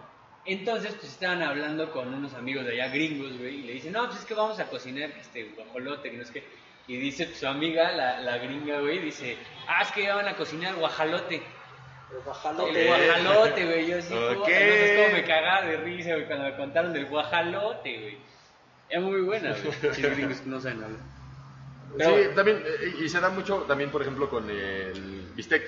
Ah, sí, claro, que bistec ni siquiera es una palabra, o sea, nosotros decimos bistec, pero en realidad la palabra en sí viene de la palabra este, Beef, ¿no? beef steak, ¿no? O sea, la palabra original es beef steak y son palabras que se han acortado y se han modificado, como muchas otras, como por ejemplo que hoy en día, por ejemplo, beef steak es bistec, ¿no? Y por ejemplo el Halloween, ¿no? Que, que hace años era el All Hallows Eve, se convirtió al Hallows Eve y hoy en día es lo que conocemos como Halloween. Y en Actopan le dicen, queremos Halloween. Queremos Halloween, ¿no, manches? Aguawi, perdón. Era, queremos aguawi. Queremos Halloween, no, Así lo Aguawi, dicen. Aguawi. En Actopan dicen, queremos aguawi. Sí. Pero bueno, bueno, cada quien. Cada quien sí puede decir lo que Y eh, también cada quien cocine muy rico, pásensela muy chingón. Si es que nos- Mañana, por favor. mañana. La conclusión y es si que- nos escuchan el miércoles, espero que se la hayan pasado muy chido.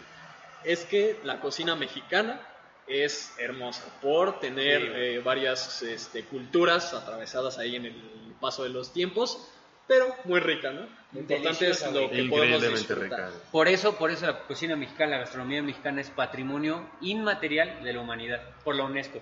¿La UNESCO? Sí, Sí, sí, güey, inmaterial. sí, es patrimonio inmaterial porque pues, no es algo tangible, es inmaterial. Pero Así pues es. bueno, yo creo que con eso cerramos el programa de hoy, como ven. Pues, Porque ya nos van a correr, ¿no? Sí, claro, y agradecemos muchísimo a Hotel Casa Basalto por habernos prestado este Espacio tan bonito. lugar. Les vamos a estar subiendo un videito de cómo se ve aquí el, el saloncito en el que estamos ahorita eh, eh, parqueados, ¿no? De Parqueados. momento. Eh, también Restaurante Dolina, por si quieren venir a echarse un, un buen un buen, takeshi. un buen takeshi y les recomiendo el desayuno, la comida. Los precios son muy accesibles. La comida es buenísima, riquísima y este les recomiendo que cuando vengan se echen su sándwich de manchego con manzana y espinacas o Un, este, su, su tamalito en hoja santa con salsa de chapulín. un Muy club sándwich, ¿no? el, el Club típico sándwich. club sándwich Sí, de oh, los sí. restaurantes. Pero no, muy rica la comida aquí. Les recuerdo, Avenida Camino Real de la Plata, 206, Colonia, Zona Plateada.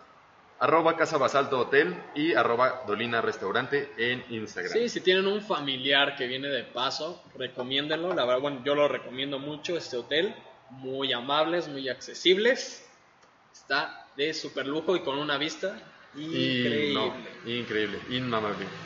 Y muchísimas gracias a todos los que estuvieron al pendiente, al pie del cañón, como siempre, los morenos eruditos, les damos el más grande abrazo a todos ustedes, a ustedes nuestros morenos, y nos despedimos nosotros los que tampoco sabemos. En Facebook, Morenos Eruditos. En Instagram, no, en, este, En Spotify. En Spotify ya puedes escucharnos los miércoles, Morenos Eruditos. Si no tienes varo En iBox y si tienes mucho varo, en iTunes. efectivamente, bro. Y así nos despedimos. Les recuerdo nuestros Instagrams, yo arroba el Keifan humildemente. Arroba carlos.fernando.